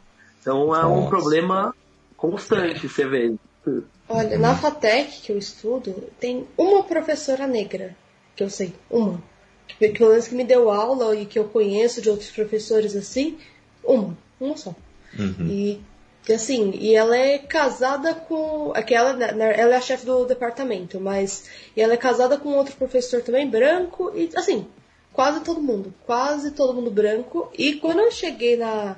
Quando eu entrei na minha sala, eu contei os negros. A primeira, uma das primeiras coisas que eu fiz, eu contei as mulheres que entraram, que eram 8 para 52 homens. 8 mulheres e 52 homens. E quando eu comecei a contar quantos negros entraram na minha sala. Entrou a Priscila, entrou o Vitor, entrou um rapazinho que saiu, acho que era Haroldo o nome dele, saiu muito fácil, e o Henrique. Tinham quatro negros. Complicado, né? E quantos negros foram seus chefes? Quantos patro- patrões negros ou negras vocês tiveram? Sabe? Ca- Nenhum. cada dia é, é mais necessário fazer essas perguntas, né? Para entender essa verdadeira situação. É, e para você, negro ou negra, qual foi a última vez que alguém de pele branca tentou te explicar o que, que era racismo? Ou até mesmo induzir o que é racismo, que racismo é algo que acontece de negros para negros, ou que tem até racismo inverso, né? ou racismo reverso. né? Ai, Essa- essas coisas, Mano, né? Eu vou é, falar que, tipo, Ah. eu tive crise de ansiedade durante essa quarentena, né? Ah, e aí, Quem é que não tipo, teve, né? Né, mas a minha foi. Você sabe, eu fiquei quantas semanas Aham, devendo sessão de RPG pra vocês? Uns três? Adiante. Uhum. Que eu não me sentia seguro de me sentar e ficar duas horas sentado na frente do computador. Mas aí eu me isolei, sabe? Tipo, eu não vejo notícias, eu não vejo nada assim, não vejo. Não vejo, eu não quero ver, sabe? Eu tô me isolando mesmo. Então tô conseguindo me blindar um pouco de, desse tipo de comentário. Mas eu tenho certeza, o. O, você, não sei se vocês viram que teve o caso lá do canal Xbox Mil Grau, que ele foi Sim. reportado e foi, se Deus quiser, os membros estão queimando no inferno agora. Não, eles não morreram, isso é uma pena. Mas... Queima. A gente pode- já pode queimar vivo, que continua queimando depois de morto. Pode. Ah, é muito bom. É muito prático. que situação. mas, cara, tipo, você vê os comentários dele, sabe? Tipo, Nossa. é, ah, é, um cara de um canal que eu acompanho, que é muito bom de jogos, que é o Nautilus, não sei se você conhece, ele fez uma edição lá com alguns momentos, ele, ah, protagonista negro, mas quem quer jogar com essa porra aqui, não sei o que, tipo, e, Uhum. cara, e, tipo, é um canal gigante, e, é um cara que, tipo, chama a atenção pelo, por ser um influenciador de opiniões e tal, e aí você vê que, tipo, muita gente defende, tipo, não, ele não é, ele não tá sendo racista, ele tá fazendo humor, você não sabe o que que é racismo. Eu, tipo, oi? A justificativa Hã? oficial deles, inclusive, foi essa, que, tipo, o canal deles, como é um canal mais 18, eles fizeram humor. Eles estavam fazendo piadas, não é como É. eles pensam. Ah, então eu pensava que mais de 18 era pra pessoa que não pode ver sexo, drogas, esse tipo de coisa, mas não, não, é. Ah, A então justificativa deles é que é, o mais 18 era pra eles poderem fazer piadas de humor negro. E aí, tipo, eu vi que tá na pauta isso também, né? Tipo, piadas de humor palavra, negro né? são piadas. é, são piadas pesadas, são piadas sujas. E tipo, cara, tem uma galera que viu, tipo, não. É, é isso aí, cara. Vocês estão querendo censurar o humor, que como assim? O cara não pode fazer uma piada sobre, sobre preto Ah. agora, mas vocês podem fazer Eu- piada de branco? Essa luta do, essa luta do, do humor contra, contra qualquer tipo de, de falta de limite é constante, sabe? Desde, não só no, contra, com relação ao racismo, mas machi, piadas machistas, piadas sexistas, piadas homofóbicas, é, tudo eles falam que precisa se ponderar, ah não, mas você está censurando o humor no Brasil, não sei o que, não sei o que lá.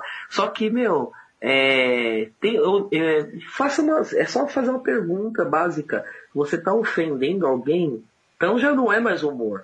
E outra, é muito fácil você pegar e fazer uma piada com, com minorias e parcelas das as, e pessoas, é, grupos de pessoas que estejam no lado mais frágil. Por que você não pega e faz piadas com pessoas que estão no topo, vai, nas, nas elites?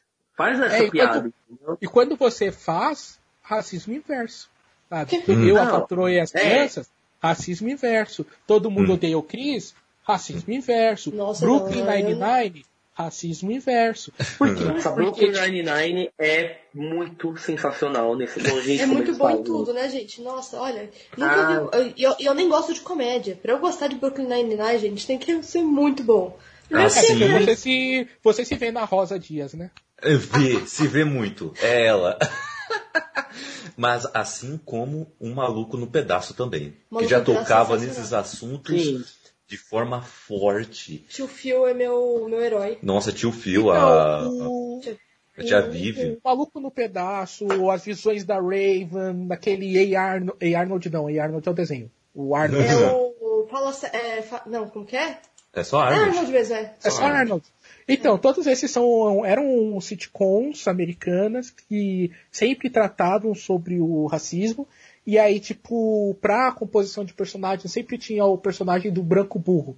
Né? Ah, o Caruso, a amiga da Raven, é o, é o Ah, branco burro. Sim, é uma. Mas o. Até no Caça-Fantasmas, o remake que teve agora em 2016, que eu acho, eu acho um filme pavoroso, mas ele tem uma sacada que é genial. Que em vez de ter a loira gostosa burra, ele tem o loiro gostoso burro, que eles colocam o Chris Hemsworth lá. Ah, é verdade. As piadas com ele, cara, as piadas com o Chris Hemsworth, são aquelas piadas assim que você fala, isso tá sendo ofensivo. Então é assim que elas se sentem, sabe? Tipo, pô, que legal, cara, que, que, que sacada inteligente da equipe de produção de criar esse personagem. Mas daí os caras não enxergam assim, tipo, que ele tá, é, sabe, pra você ver, ah, então assim, o personagem do negro malandro, ele é, uma, é ofensivo porque, do mesmo jeito que eu tô me sentindo ofendido agora, o personagem do negro amigo, né, que tem o, o Sempre tem, né? clichê do, do preto amigo, que é o cara velho, que tem o conhecimento específico, mas é um homem simples, tipo o Morgan Freeman em Um Sonho de Liberdade e coisa e tal. Que a, a função dele é ser o amigo do personagem branco. E aí, É. tipo, como, como ele é preto, ele é legal, ele é cheio de manhas, ele sabe das ruas. E, então, tipo, o cara não enxerga que tipo, aquilo ali é uma representação pra ele enxergar como a gente se sente assistindo uma série convencional. Mas ah, eu prefiro as séries que já quebram os estigmas. Por exemplo, a gente falou de Brooklyn Nine-Nine. Eu gosto muito de. Tem o, já, o Capitão Holt. Aí o, o logo abaixo dele tá quem? O Sargento, que também é o, o Terry Crews, que também chama Terry, né? Você- É o Terry, que é interpretado pelo Terry. Pelo Terry também. Mas mesmo o Brooklyn Nine-Nine tem o personagem do branco burro, que é o. que é o Charlie. Jake. Ah, tá. Pensei que era o Jake também. Que é meio burrinho Não. também. Não, o Jake, você não fale mal do Jake na minha frente. Mas, o, Mas é ele que- é o. Ele é o atrapalhado, ele é o esquisito, ele é o cara que tem os. Mas, tipo, isso daí é uma representação. A... Ele tem o espaço ali, sabe? Tipo, aquilo é a característica dele. O- os outros personagens brancos que aparecem, tipo o Abutre, ele tem outra característica. Ele não é burro, ele é malvado, é diferente. Ele é um malandro. Ele é o malandrilson. e o escroto da série também. Aquele, Nossa. o- aquele ex-namorado da, da Santiago lá, que é apaixonado por ela até hoje, tipo, é Ah, outro sim. cara branco com outra característica, com. Então, tipo, sim. Então, mas é- aí o que eu acho legal de Brooklyn Nine é justamente isso. Os personagens têm mais complexidade, mesmo sendo uma comédia. Porque o que acontece? O americano, quando vai produzir comédia, ele faz aquele personagem chapado, que é não tem complexidade, não tem profundidade. Ele é uma coisa assim, ah, ele tem que ser assim, e ele vai ser assim a série inteira, e vocês vão rir com ele, com a mesma piada o tempo todo, e vocês vão achar legal. Entendeu? E, e Brooklyn Nine-Nine não. Todos os personagens ali têm uma complexidade que, e, que é abordada no decorrer da série inteira, mesmo com as piadas, entende? Então, assim, você tem o Jake com o problema dele de paternidade, você tem o Capitão Holt, que ele tenta ser perfeito porque o mundo como sempre foi é, é, homofóbico com ele, ele tentou se portar de uma maneira que ele precisasse para poder Cara, e o Holt é tão incrível que ele não é mas- simplesmente homossexual. Ele é um homossexual preto. Então, tipo, ele. Sim, não caiu de ele poder. leva porrada em dobro. E aí, tipo, tem um, tem um, um episódio que todo mundo tá falando agora, né? Porque tá na voga, que é o episódio que o Terry foi parado pela Sim. polícia. E quando Uhum. ele pede ajuda pro Capitão Holt, o Capitão Holt diz pro cara, deixa pra lá, velho. A gente não vai conseguir fazer isso, porque porque é o que ele o que ele viveu, cara, na época dele. Tipo, ele Sim. não conseguiu lutar contra o sistema. Ele conseguiu ser o capitão Esse da episódio é 99 perfeito. velho, cara. Ele é perfeito. Então, mas mas a isso- minha namorada, ela terminou, tipo, malzona, tá ligado? Tipo, Mas o. Mas é, mas é por isso que Brooklyn Nine é foda, entendeu? Porque, como eu falei, os personagens têm complexidade. Eles não, são só, não estão só ali pra fazer a comédia. Que aí eu vou fazer uma crítica a uma série que eu amo, eu amo de verdade. Não tem nenhum personagem preto na série. Só não, tem um, mas ele é coadjuvante, quase nunca aparece. Mas você vai, você, ele, eu, vocês vão perceber que a, a complexidade do personagem que eu vou falar, ela é muito peque- pequena. Ela, que é How I Met Your Mother e é o Barney, entendeu? Barney é um personagem que todo mundo foi conquistado, só que, tipo assim, é o cara, o personagem dá a mesma piada a série inteira. E aí, quando eles dão um outro viés pro personagem, eles depois eles terminam a série voltando ele, entendeu? De certa forma. Então, eu achei que você ia falar de The Office quando você falou. Eu não assisti The Office ainda. The Office ele é uma espécie de proto Brooklyn Nine-Nine, só que às vezes ele passa do ponto. Então, tipo, você tem que estar com. Você tem que estar preparado para assistir Brooklyn Nine-Nine. Porque a piada é. é, é just- por exemplo, tem episódios que é só sobre assédio sexual. E a. A grande piada é justamente você ver o personagem do Steve Carell, o Michael Scott, ele é um assediador, assim, ele não aceita que ele é um assediador. Tipo, a empresa faz uma faz uma convenção para poder falar sobre assédio sexual, porque teve um caso de, de assédio durante, a, durante o episódio anterior. Então a empresa faz isso, e aí, tipo, ele não, cara, eu não sou, eu não sou um assediador, não sei o quê. Eu respeito todas as mulheres, mulheres são iguais a gente e tal. Só que aí você assiste a série e você que, tipo, mano, isso não é o que ele pensa, sabe? Ele tá falando isso só porque é um documentário que tá sendo gravado sobre a indústria e tal. Mas tem horas que ele faz umas piadas, como o próprio Michael Scott, que, tipo, é, é, sabe, tipo, você fica tipo, caraca, isso aí, isso aí hoje no, a produtora não ia deixar passar. Mas The Office é uma série que, cara, eu adoro, ainda que tenha seus defeitos da época. Eu não gostei tanto assim. A gente já tentou. Porque assim, eu. Eu não gosto de Friends, How to Meet Your Mother. Acho tudo chato, chato. Tudo chato, chato, chato, gente. Eu coloco só meu, meu, meu carimbo de chato. Não, Nossa, não eu odeio Friends e How I Met Your Mother. Your. Ah, ah, não, é sabe, forçado. O The Big Bang Theory ainda assisto um pouquinho, mas assim, tipo, um episódio Não. chega, não, não, Mas o The. Big Bang, ele ainda vai pro lado do, tipo, os personagens, eles são diversificados para criar conflito e que é o que o Brooklyn Nine-Nine faz, né? Ele faz uma diversificação do seu elenco para criar conflitos entre eles e aí o ele trabalha com base nisso, sabe? Tem o indiano, tem o judeu, tem o cara branco esquisito e tem o Eu não O sei branco também tá esquisito que não é tão. É, ele é um esquisito, mas não é tão esquisito quanto os outros, né? É. É que no grupo de esquisitos deles, né, é o menos esquisito. Ele é mas o tem menos gostosa. É, É, tem a, a loira gostosa, mas depois vem a nerd esquisita pra namorar com um deles. Aí vem a nerd mais ela é esquisita esquisita, ela é maravilhosa. A Bernadette? A. a, a- É, eu, eu não acho ela esquisita, nem ela nem a Amy, eu não acho ela assim. Ah, os ataques de raiva que ela tem, às vezes, é bizarro. Mas, tipo, eles. Eles criam um elenco diversificado já pra tentar. E é engraçado porque o, a série é criada pelo Chuck Lorre, né? Que foi o cara que fez o Two and a Half Men. Tem coisa mais errada que Two and a Half Men. É tenso. É, mas pelo menos aprendeu. Mas assim, eu tô dizendo que com comédia é, é difícil. Assim, tirando aquelas clássicas que vão muito bem. Todo mundo odeia o Chris, gente. Eu acho que Nossa. escracha muita coisa. Muita, muito, muito. O Mas tema o cara é esse. que é o cara que é o cara do racismo reverso, ele tem hemorroidas assistindo Todo Mundo Odeia o Chris. Porque o Caruso, o Caruso é um absurdo, mano. E todo mundo teve um Caruso no colégio, tá ligado? Tipo, Sim. E o cara não se toca que ele é racista, sabe? Tipo, o cara assiste. Aqui, assista, Nascimento de uma Nação, é um clássico. Tipo, porra, mano, que, que seu racista de merda? Vai pro. Pra, pro Mas, inferno. mas acho E mais aí- legal é a professora dele. A professora dele eu acho melhor. Ai, Cris, eu te apoio tanto. Se você conhecesse seu pai, mas eu conheço meu pai. Não, eu sei que você não conhece seu pai. É seu sonho. conhecer o Mas seu ela pai. tem o plot twist, né? Que ela tem um puta tesão por homens negros. Ela fica louca quando vê o Terry.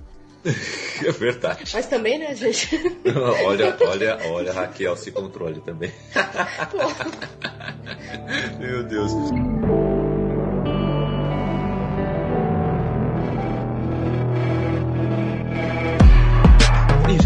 Citando aqui vários exemplos de cultura pop, né? Acho que seria legal a gente falar também ah, sobre nossa, essa nossa vivência aqui de nerdices, né? Né, nessa situação, né?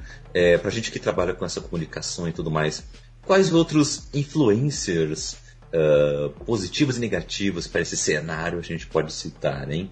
Ah, foi dito aqui nessa pauta que esse é o momento que a Raquel vai liberar toda a sua fúria.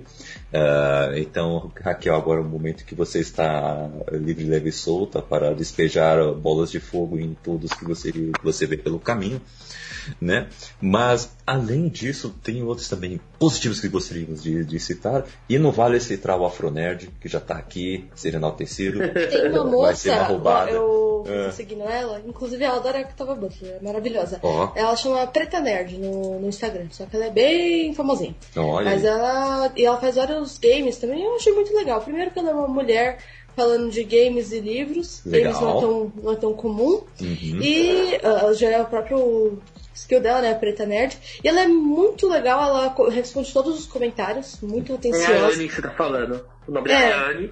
É a Anne e o nome do canal dela é Preta Nerd Burning Hell. Ela é fantástica, o conhecimento dela é fantástico. Super É ela também. que faz algumas lives de RPG de Vampire, Vampiro à Máscara. Olha, eu não tenho certeza. Eu, eu, eu, eu, eu comecei a seguir alguém que tava fazendo isso recentemente e eu não me lembro quem que é. É que assim, a Anne, ela. A Anne, ela, é o, o que eu acho ela foda é que assim, ela, ela, estudou, ela estudou muito, muitas coisas assim, é, do que ela fala é baseado em estudo acadêmico. Tem um podcast dela que ela participa é, com o. Meu Deus, agora o HQ sem roteiro, que eles vão falar sobre super-heróis e super-heroínas negras. E, meu, é sensacional. Qual é o nome mesmo? Me fala de novo, que, Ah, eu vou- nome- que eu vou ver agora. É, HQ Sem Roteiro, o nome do podcast. Que é, é, um, é, um principal, é um dos principais podcasts de quadrinhos de- é, que tem, tirando o universo HQ, que é o Confins do Universo, tirando eles, assim, é um podcast que ele trabalha com cenário de quadrinhos de uma maneira é, mais, é, vamos dizer assim, mais underground, sabe? Ele não vai pegar só o mainstream, ele vai trazer ali uma, uma bagagem diferente. Então você vai ver várias pessoas é, que não são aí do. não são os estrelas do mundo dos quadrinhos, estando ali conversando com, com o PJ, que é o que é uma pessoa, que é o host de todo mundo no, no HQ Sem Roteiro. Mas ela é perfeita nesse, nesse HQ Sem Roteiro. Ele, eles são. São dois episódios do dois podcasts e os dois têm mais de uma hora de duração, mas são excelentes. Eu ouvi assim E é maravilhoso o conhecimento dela. Tem um negócio que ela fala na Tempestade que você para e pensa e fala: Nossa, isso é muito verdade. E eu nunca percebi isso.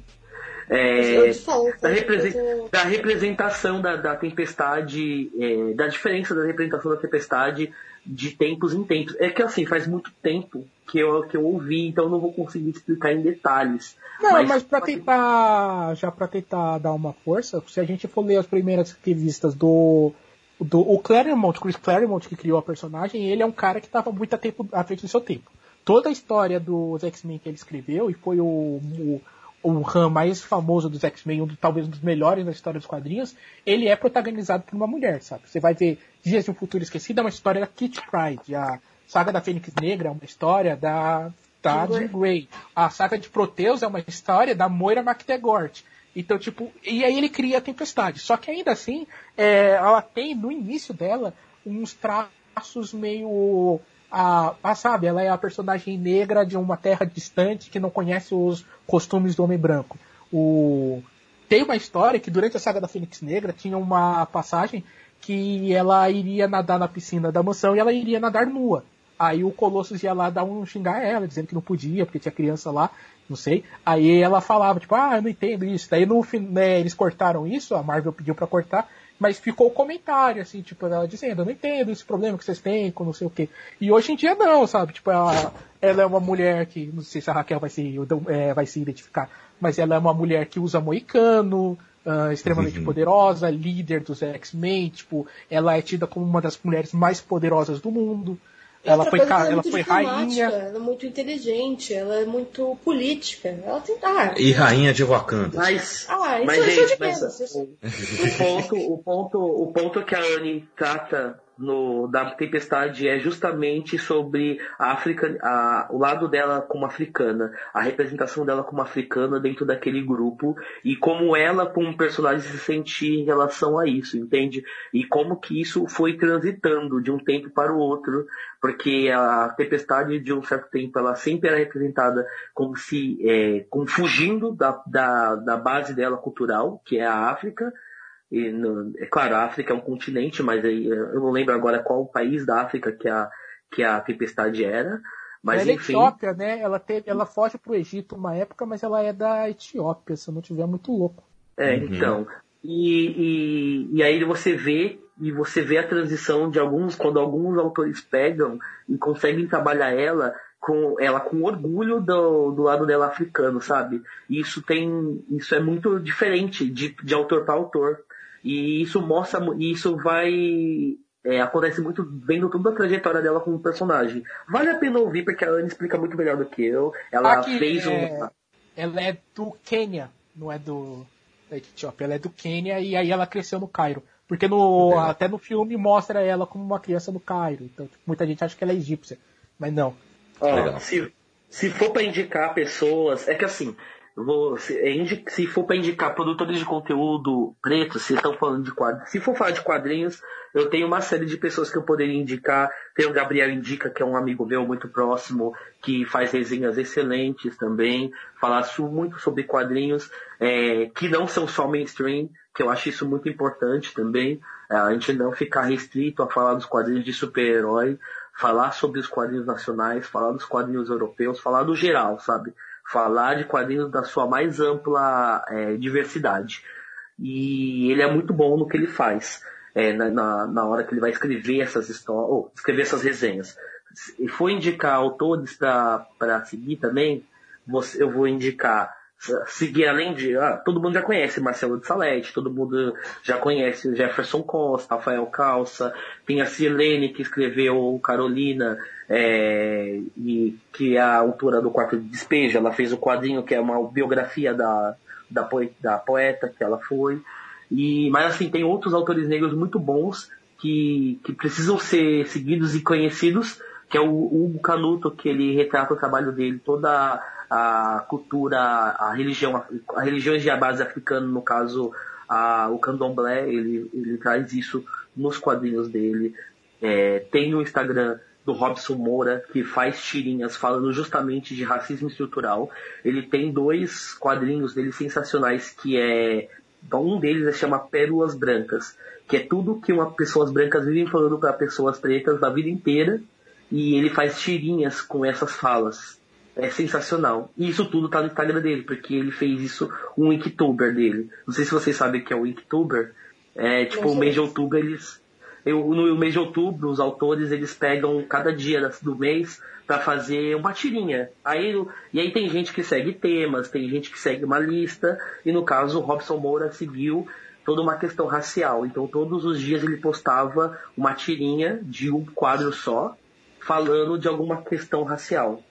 E aí ele fez, depois compilou todos esses, todas essas tiras e criou o quadrinho que é o Pérolas Brancas. É sensacional. Tem um quadrinho nacional também que é muito bom, que é Sofia Ioto.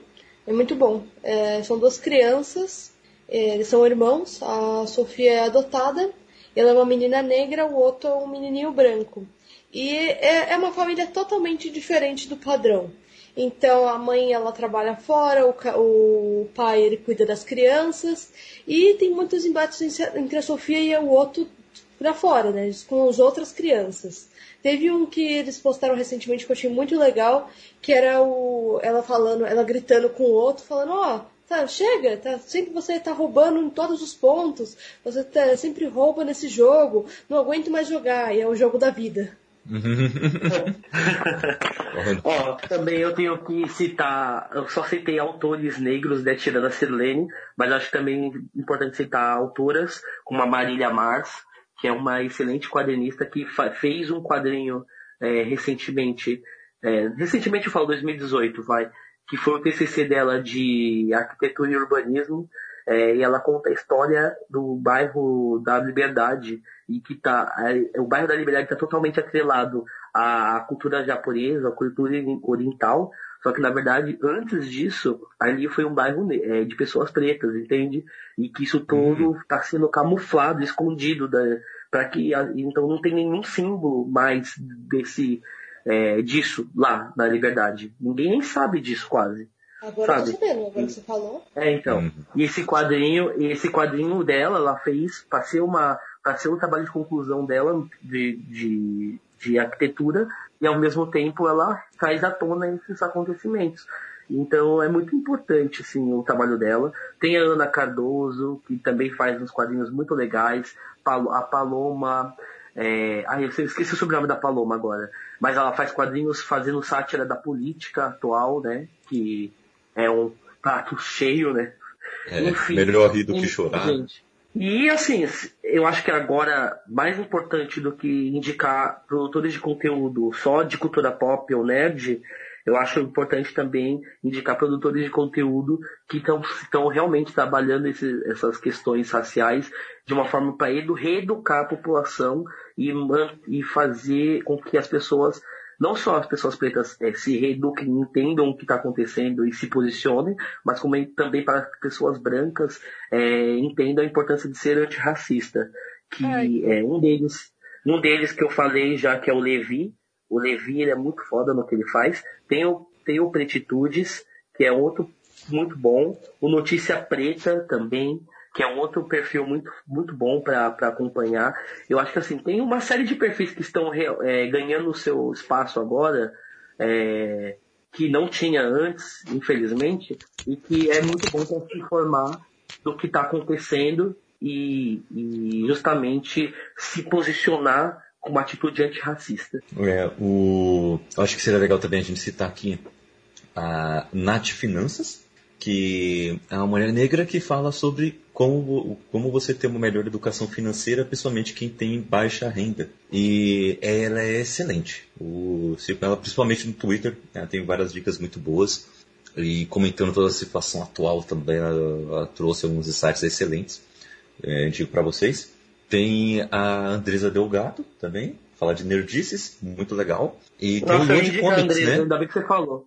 É, então, e tem o Lode, né? Que finalmente no Omelete tem um preto, né? Não, não, não, peraí, peraí, que eu vou defender que o Omelete já tinha é, pessoas pretas trabalhando, uh, não como apresentadores, mas o, se eu não me engano, ele escrevia artigos e ele trabalhava nas, nas redes sociais. Mas tipo, é, porque eu, tô falando isso porque teve uma, um debate uma vez que o, o Omelete criticou a, justamente a indicação de muitas pessoas brancas no Oscar.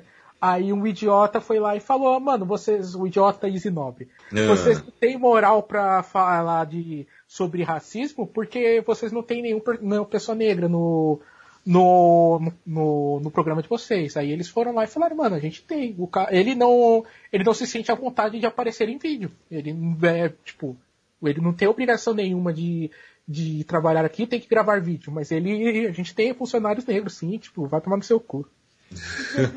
ok. Mas pelo menos um apresentador negro. Não, mas, mas a gente até entende esse comentário porque realmente, é, infelizmente, como você já tem a questão do racismo estrutural, as pessoas negras têm menos chances de chegar numa faculdade.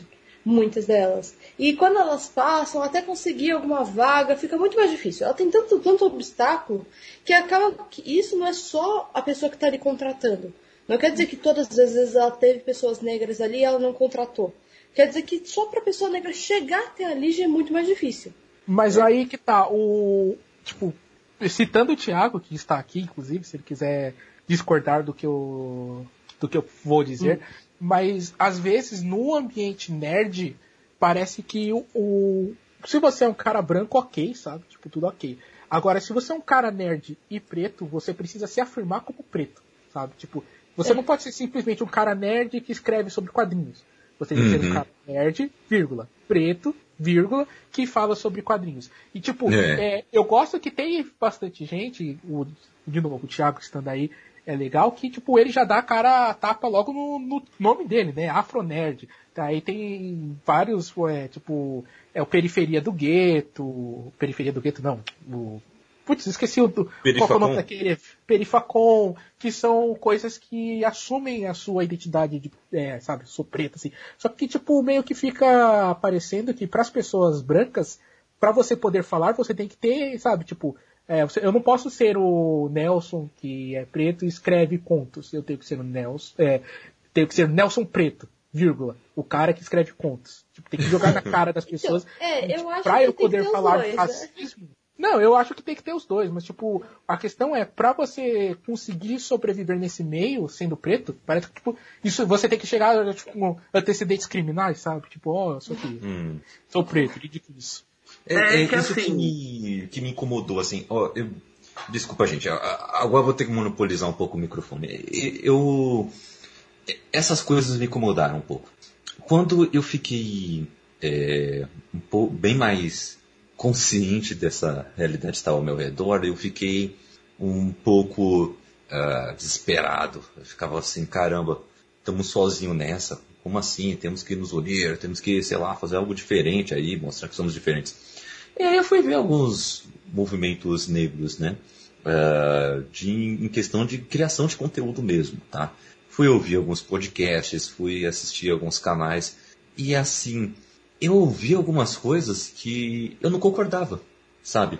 Eu, eu ouvia, por exemplo, meu, pra você ser um cara que, que luta por esses direitos e você é um preto de corpo e alma, olha só, ah, você, além de falar sobre esses assuntos, você, por exemplo, cara, não escuta música de, de branco não, entendeu? Vamos, vamos escutar é, só rap, entendeu? Vamos escutar funk, que foi criado por gente preta, entendeu? E assim, Coldplay, que putz, quando eu ouvia Coldplay, eu era branca por dentro, entendeu? Aí eu fiquei bem assim, pô, mas você quer pautar o que um, o que um negro escuta, pô? Não pode e até escutar um porque, Coldplay como diz o Chris, Uhum. é, o rock foi mais uma coisa que foi criada pelos pretos e roubada pelos brancos. Sim, Exatamente, como É. quase tudo. pode tudo mesmo. Infelizmente. Mas eu, eu fico E- besta com isso também que o Kaique tá falando, porque as- aí fica uma coisa assim. Ah, é, e também ao contrário. Não, meu sou preto, meu conteúdo tem que ser pra gente preta. Ué, você tem que dar conteúdo pra toda a gente. Se você só vai dar conteúdo pra negro, você tá dizendo que o negro só pode fazer conteúdo pra negro. E não é isso. As pessoas têm que fazer conteúdo pra todas, não importando quem elas sejam. Não importando. Isso é um desafio, Isso. viu? Isso é um Eu sei que- desafio. Ah, mas, por exemplo, eu vejo os vídeos do, do Thiago. Eu não, não falo assim, ah, esse vídeo aqui não é pra mim. Não, não. Esse, esse vídeo não, não posso, não posso ver porque. Mas é, é, é interessante Eu- que eu falo. O desafio, acho que principal, é, eu falo assim. tem, porque existe uma pressão da, da, da galera preta que quer que você tenha uma, uma postura e um posicionamento do seu conteúdo que seja mais voltado para eles, mesmo que outras pessoas possam ver, mas assim, existe uma cobrança e ao mesmo tempo você fica, você fica naquele dilema, calma, mas o meu conteúdo ele também tem que ajudar outras pessoas, as pessoas brancas a se desconstruírem perante, uma, é, perante o que elas fazem com as pessoas pretas. E ao mesmo tempo, eu tenho que ser um cara preto que possa falar do que eu quiser. Porque aí não faz um sentido eu eu tá brigando por um espaço se não chegar no ponto eu não vou ocupar ele, entendeu? Se eu vou continuar fazendo as mesmas coisas e eu tô brigando por um espaço que eu não vou usar, entende? É, tipo, tipo assim, você vai escrever exemplo, se você só falasse de heróis negros. Vai fazer um canal no YouTube só pra falar sobre Pantera Negra. Aí. Ah, não, aí tem Pantera Negra e tem Luke Cage. Mas aí você lê o quadrinho do Capitão América, por exemplo, que inclusive a, a fase atual é escrita por um negro, e você achou do caramba, e aí você não e pode falar. Não, peraí, o personagem. O personagem principal é branco, então eu não posso falar aqui, então, tipo, deixa isso pra cá. Ou tipo, tá um, um, uma, é, um quadrinho que é de personagens brancos e que tá sendo escrito por um cara branco, que é os, o Quarteto Fantástico. Mas e aí, eu gosto do Quarteto Fantástico, eu posso falar sobre o Quarteto Fantástico? Eu tenho que poder, cara. Eu tenho que poder fazer o que eu quiser. A questão toda é essa. Sim. Eu, eu não, Exatamente eu... a liberdade. A liberdade de você estar onde você quer estar e fazer o que você quer fazer. Porque é por esse motivo que a gente luta. É, é que eu a, entendo... gente não, a gente não comemora eu... o, o Pantera Negra ganhar três Oscars porque simplesmente é um filme de personagens pretos que está ganhando três Oscars. É porque isso vai dar visibilidade para outros diretores, outros roteiristas pretos fazerem seus filmes, cara. E quem sabe um dia eu vou chegar lá e fazer um filme em Hollywood sobre um personagem preto e vai ter público, sabe? Tipo, e sentir isso. As pessoas, elas, o, os produtores estão aceitando agora que isso aconteça. É, mas não é, não é, eu não vou falar, não vou, vou fazer um canal sobre cinema e só falar sobre diretores pretos. Cara, então, e aí? Então, o Martin Scorsese lançou o irlandês. Eu não vou poder falar. Porque então, só tem um cara branco. E, e, e, tem mais que isso, né? Eu, eu vejo. Eu, eu vi a, a, galera falando assim, por exemplo, é, posição política. Meu, se, se, você é negro, você tem que ser de esquerda, entendeu? Não tem essa de, de você ser centro-esquerda, você ser apartidário, você ser de direita. Não existe isso aí, entendeu? Meu, como assim, meu? Eu sou um negro livre, eu posso ser, eu posso tomar as minhas próprias decisões, entendeu? Ah, o, se você é negro, você tem que odiar a religião cristã, porque a religião cristã demoniza as religiões africanas, então você não pode ser cristão. Como assim, cara? Vai lá ver a raiz da, da religião cristã, olha o cristianismo na Etiópia, né? Como que é o negócio, e tá querendo falar disso para quem? Sabe, é, é, é querer fazer, o, a gente tá lutando contra estereótipos, e às vezes as próprias pessoas, em reação a esses estereótipos que colocam nelas, criam outros estereótipos, sabe? Você tem que se encaixar nesses estereótipos, sabe? E aí Só eu pode me via... hip hop e funk. Exato, sabe? É, é que Só isso pode... acontece porque eles esperam que. É, existe uma crença de que se nós fizéssemos isso, nós estaremos reforçando a nossa base cultural. Mas hum, eu, eu acho que isso eu também tenho minhas ressalvas com essas questões também, porque eu concordo com o que o Kaique está falando. Não faz sentido é, você cobrar esse tipo de coisa quando você está tirando a liberdade do, do, da pessoa preta escolher o que ela, quer, que ela quer fazer, se ela quer ser de direita ou de esquerda, seja errado ou certo, isso não é a pauta. Agora.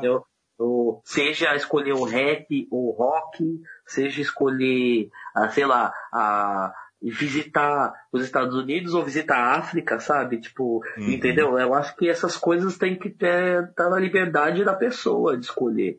Agora, uma coisa eu... que eu acho que preciso, o, é, eu preciso que todos os pretos tenham essa consciência, é que se a gente não abraçar o conteúdo que é criado por pessoas, como aqui é, nos Estados Unidos eles chamam de pessoas de cor, tipo, uh, não vai ser o, o não vai ter um branco salvador, sabe, para fazer que Pantera Negra faça um bilhão de dólares. Aí vai ter que ser a gente, cara. A gente vai ter que ir lá no cinema assistir, uhum. assistir de novo. A gente tem que ir atrás de autores negros. Eu, eu, eu tinha separado aqui o. Eu não sei se tá nessa parte já de, de dar indicações. Uhum. Já passou até, mas pode falar. Então, tem uma autora, que é a Edileuza Penha de Souza, que eu tenho uma coleção dela, que é a Negritude, Cinema e Educação.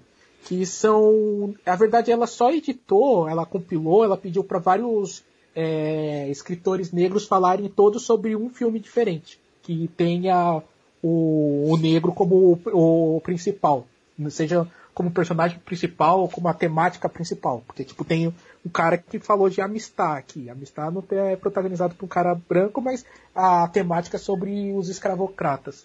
Então, é, esse tipo de obra, é, você conhecer esse tipo de filme, você ir atrás desse tipo de, de, é, de intelectualização da nossa história, isso é importante. É importante você saber a importância que um emicida tem, a importância que o, sabe, esses rappers nacionais aqui, até os americanos, um, um Tupac da vida, a importância que esses caras tiveram na luta. Você pode, eu não, eu não curto o estilo de música hip hop assim para parar e ficar escutando, sabe? Tipo, tá tocando ali, tô curtindo, mas eu não vou parar no meu Spotify para escutar. Mas eu tenho noção de quem foram esses caras, eu tenho noção do que, que eles estão lutando, o que, que eles estão fazendo, qual que é e tipo a luta que é para esses caras estarem no no estarem nos holofotes.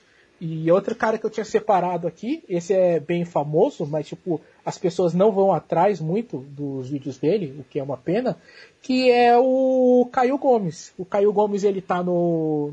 ele tá no. na equipe de Nerdcasters, com, no, no podcast do Jovem Nerd. Mas antes disso, ele tem o canal do YouTube dele que é o Fisiculturista.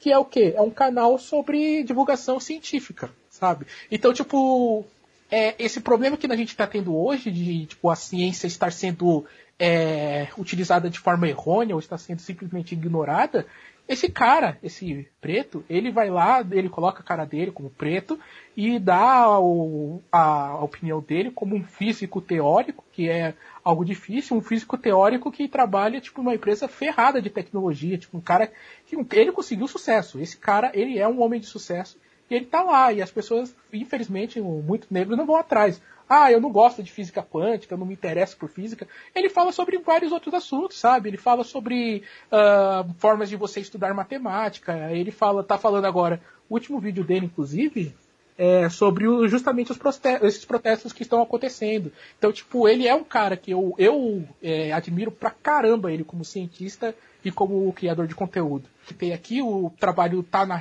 Coates, o Kaique deve conhecer, que é Sim. o atual roteirista da fase do Capitão América, mas antes disso ele fez Pantera Negra e tudo que a gente vê no uhum. filme sai dali, cara. Você vê o design de personagens, a Wakanda. A Wakanda do filme é o Wakanda que o Tanahisi redesenhou.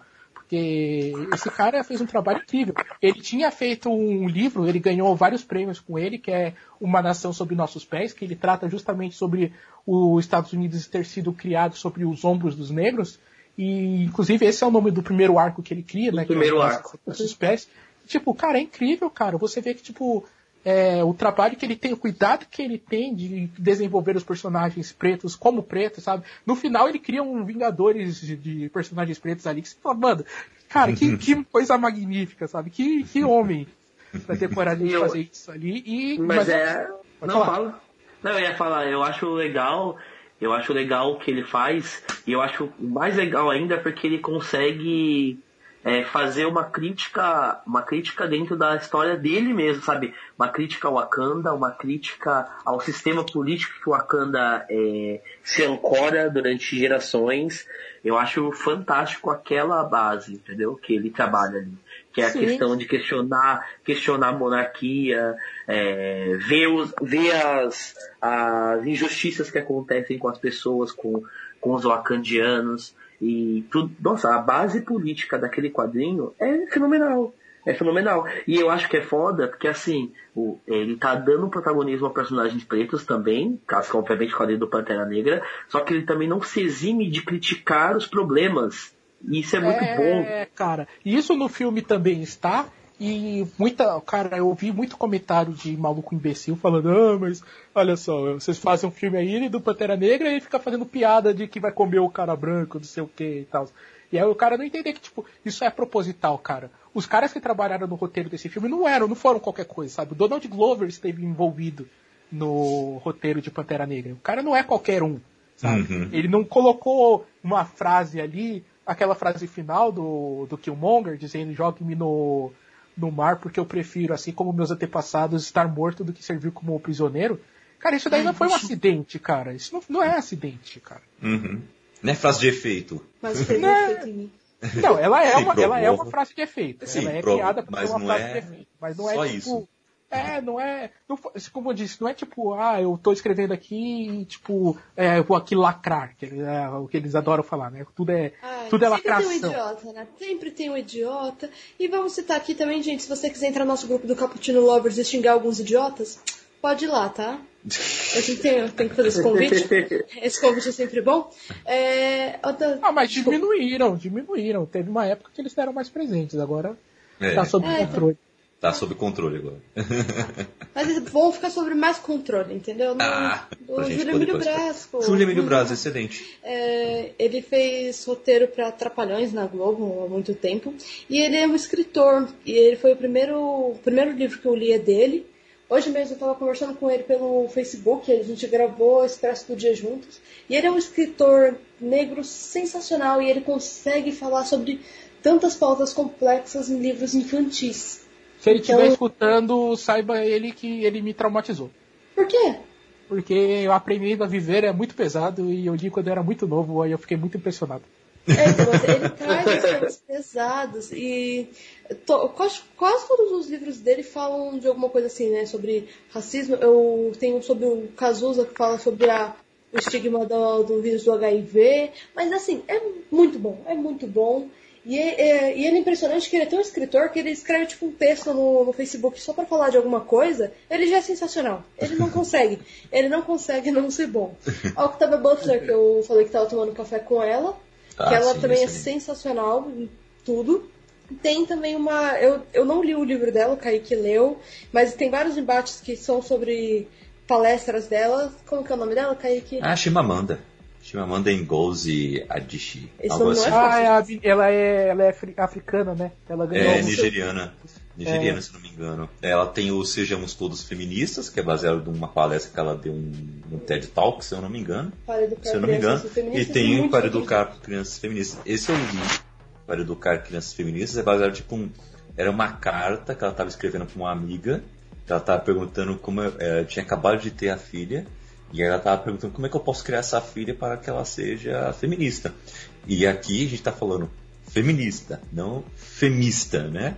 Como alguns confundem muito, né? É uma visão muito mais radical do que é o movimento feminista, que, é- que tem muitas coisas positivas, eles estão já mudando muito a sociedade. E, e a- o que ela fala ali no- nesse livro é excelente, assim. Eu concordei com tipo 90% assim, do livro. Assim, 95% até, pra falar a verdade. é muito eu- bom. Eu acho que vale recomendar de novo. Eu fiz também a minha apresentação com a Djamila Ribeiro e esse e ela tem vários livros que são publicados pela Companhia das Letras, mas esse que eu citei, é o Pequeno Manual Antirracista, ele é um livro pocket. Você consegue ler ele rapidinho e ele é muito didático na hora de explicar várias questões é, racistas do, no nosso, do nosso sistema, da nossa sociedade. Então eu recomendo. Acho que qualquer pessoa não vai, não vai ser uma leitura cansativa, vai ser uma leitura bem fluida. E, e indicar um quadrinho que eu acho que é, é um, um ponto alto assim da editora Nemo, que tá, vai ser publicado no terceiro volume que vai fechar o arco agora, nesse ano, no caso, eu acho que no segundo semestre, que é A Marcha, que conta a história do John Lewis, que é um, um deputado americano que, que conseguiu chegar na Casa Branca eh, na, na época do mandato do, do Obama. Mas antes disso, a história dele toda é contada nesse quadrinho. E ele foi um dos grandes ativistas do- na época do- da, do- da luta dos direitos civis americanos dos negros. E ele esteve em todas aquelas, todas aquelas eh, manifestações ele esteve ali e algumas delas ele foi o idealizador. Então assim, as manifestações pacifistas foram, muitas delas foi ele que organizou. Ah, ah, tem, o- tem várias outras é, movimentações que ele fez naquela época que são é, transportadas por quadrinho e é sensacional, de verdade. É pesado, é triste, você chora lendo, mas é bom, de verdade. Eu recomendo, são três volumes, se chamar A Marcha. Show, show de bola. Deixamos aqui várias dicas muito boas.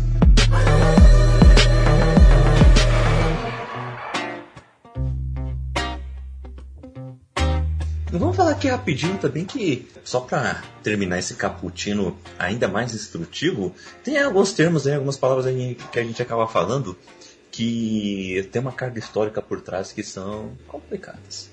Por exemplo, alguém já falou assim, oh, passa um, lápis de cor, cor de pele. Como assim cor de pele, né? É, geralmente é uma cor assim bege, né?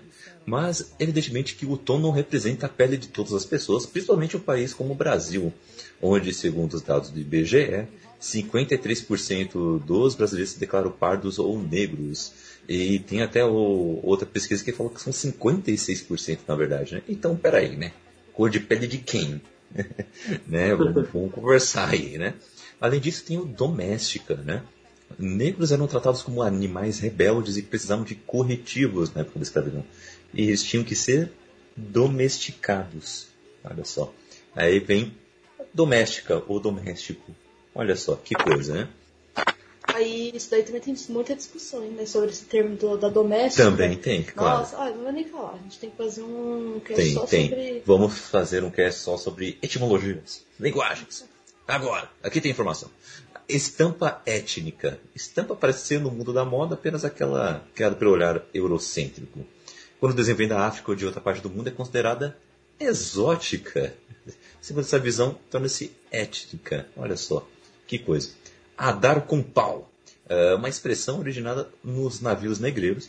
Muitos capturados preferiam morrer a serem escravizados. Faziam greve de fome na travessia entre o continente africano e o Brasil para obrigá-los a se alimentar, um pau de comer foi criado para jogar angu, sopa e outras comidas pela boca. Olha só. Meia tigela. Os negros que trabalhavam à força das minas de ouro nem sempre conseguiam alcançar suas metas. Quando isso acontecia, recebiam uma, como punição apenas metade da tigela de comida e ganhavam o apelido de meia tigela, que hoje significa algo sem valor ou medíocre. Né? Eu acredito que muitos já ouviram isso. Agora, essa aqui tem bastante discussão também. A palavra mulata. Na língua espanhola, referia-se a um filhote macho do cruzamento de cavalo com jumento ou de jumento com égua. É, a enorme carga pejorativa é ainda maior quando se diz mulata tipo exportação, reiterando a visão do corpo da mulher negra como mercadoria, né, trazendo essa ideia de sedução, sexualidade.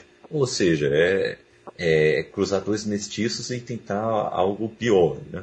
Contudo, existem discussões sobre essa origem. Tem gente que acha que na verdade vem do termo árabe mawalad, que é mestiço de árabe com não árabe, ou seja, aí seria apenas um sinônimo de mestiço. Tem aí uma discussão. Cor do pecado, essa aí já ouviram muito, né? Tem até novela, né? Utilizado como elogio, se é elogio, só se é o imaginário da mulher negra sensualizada a ideia de pecado também é ainda mais negativa em sociedade pautada na religião, como a brasileira. Samba do Crioulo Doido, título do samba que satirizava o ensino de história no Brasil, na escola do país, no tempo da ditadura, composto por Sérgio Porto. Ele estava com o pseudônimo de Stanislau Ponte Preta. Olha que belo nome. No entanto, a expressão debochada, que significa confusão ou atrapalhada, é, foi um estereótipo de discriminação aos negros. Sendo que é quem é que faz o melhor samba, né? Vamos só deixar isso aí, né? Aqui em evidência. Ter um pé na cozinha. Forma racista de falar de uma pessoa com origem negra. E infeliz é recordação do período da escravidão em que o único lugar permitido às mulheres negras era na cozinha da casa grande. Uma realidade ainda longe de mudar, né? Moreno, né? É, Tiago, uh, Nelson, alguém já falou, tá, para te descrever, falaram que vocês eram morenos? Já. Já aconteceu muito comigo. Né? Porque é, parece que se falar que a pessoa é, é negra, né? parece que, sei lá, é, é uma ofensa, né? Então falar que é, é uma moreninha, é uma morena. É, infelizmente tem isso. Negro de traços finos, né? é uma beleza exótica, né? Sendo que está fora da estética branca e europeia como comum. Cabelo ruim, já ouviram isso muito, né? Eu já ouvi muito. Uhum. Nossa. Então, é, esse, só esse termo aí daria para fazer um cast inteiro. Mas eu acho melhor nem entrar muito. Pior que é Se a gente entrar em questão de estética, a gente vai falar de muitas coisas que não dá tempo de abordar num só cast. Pior que é mesmo, né? O padrões de beleza, nossa, É. dá um programa inteiro sobre isso. Mas já deixa eu falar aqui pra vocês, não tem cabelo ruim, entendeu? Você só tem que descobrir uma melhor maneira de cuidar do seu cabelo e dar um visual no qual você se identifica melhor. Ah, na minha opinião, o cabelo não é bom, gente. Não sei que as pessoas gostam É. de cabelo. Raquel, ela é fã das Dora Milaje, então por ela, todo mundo devia cortar desse jeito. Mentira, cada um tem o seu cabelo. Não sei nem nem tá bom. Ah, ok. Não sou tuas negras. Já ouviram isso aí? É. Uma mulher negra como qualquer uma, de todo mundo, né? De uma sociedade que ninguém. ou- que é algo que. ou como a sociedade já percebe, né? Alguém que quem se pode fazer tudo. Escravas negras eram literalmente propriedade dos homens brancos e utilizados para satisfazer os seus desejos sexuais. Em um, em um tempo onde assédios e estupros é ainda mais recorrentes. Tem o denegrir, né? Que é você tá difamando alguém, tornando o negro algo maldoso e ofensivo, né? Manchando uma reputação antes limpa. Tem a coisa tá preta. Esse aí eu acho que a gente já ouviu muito, né? Ih, a coisa tá preta, né? Serviço de preto. e- Esse é um dos que mais me deixa indignado, assim. Serviço de preto, né? Ou, ou, tipo, amanhã é dia de branco, né? Segunda é dia de branco, ó, é dia de trabalhar, entendeu? Isso aí tem discussão também nesse termo, né? Mas só tem discussão por quê? Porque alguém alertou sobre essa carga. Então por isso que falam. E a questão de mercado negro, magia negra, lista negra, ovelha negra, e por aí vai, né? Então, que esse Caputino não seja um podcast negro para você nesse sentido. Que seja um Caputino negro no, em outro sentido, onde você possa ouvir É, tudo só isso que a aqui. questão dessa parte de negro é questão de Ah. obscuro, né? Aham. Eles, é, e isso fica no português porque o português tem muitas palavras para utilizar e as pessoas não usam.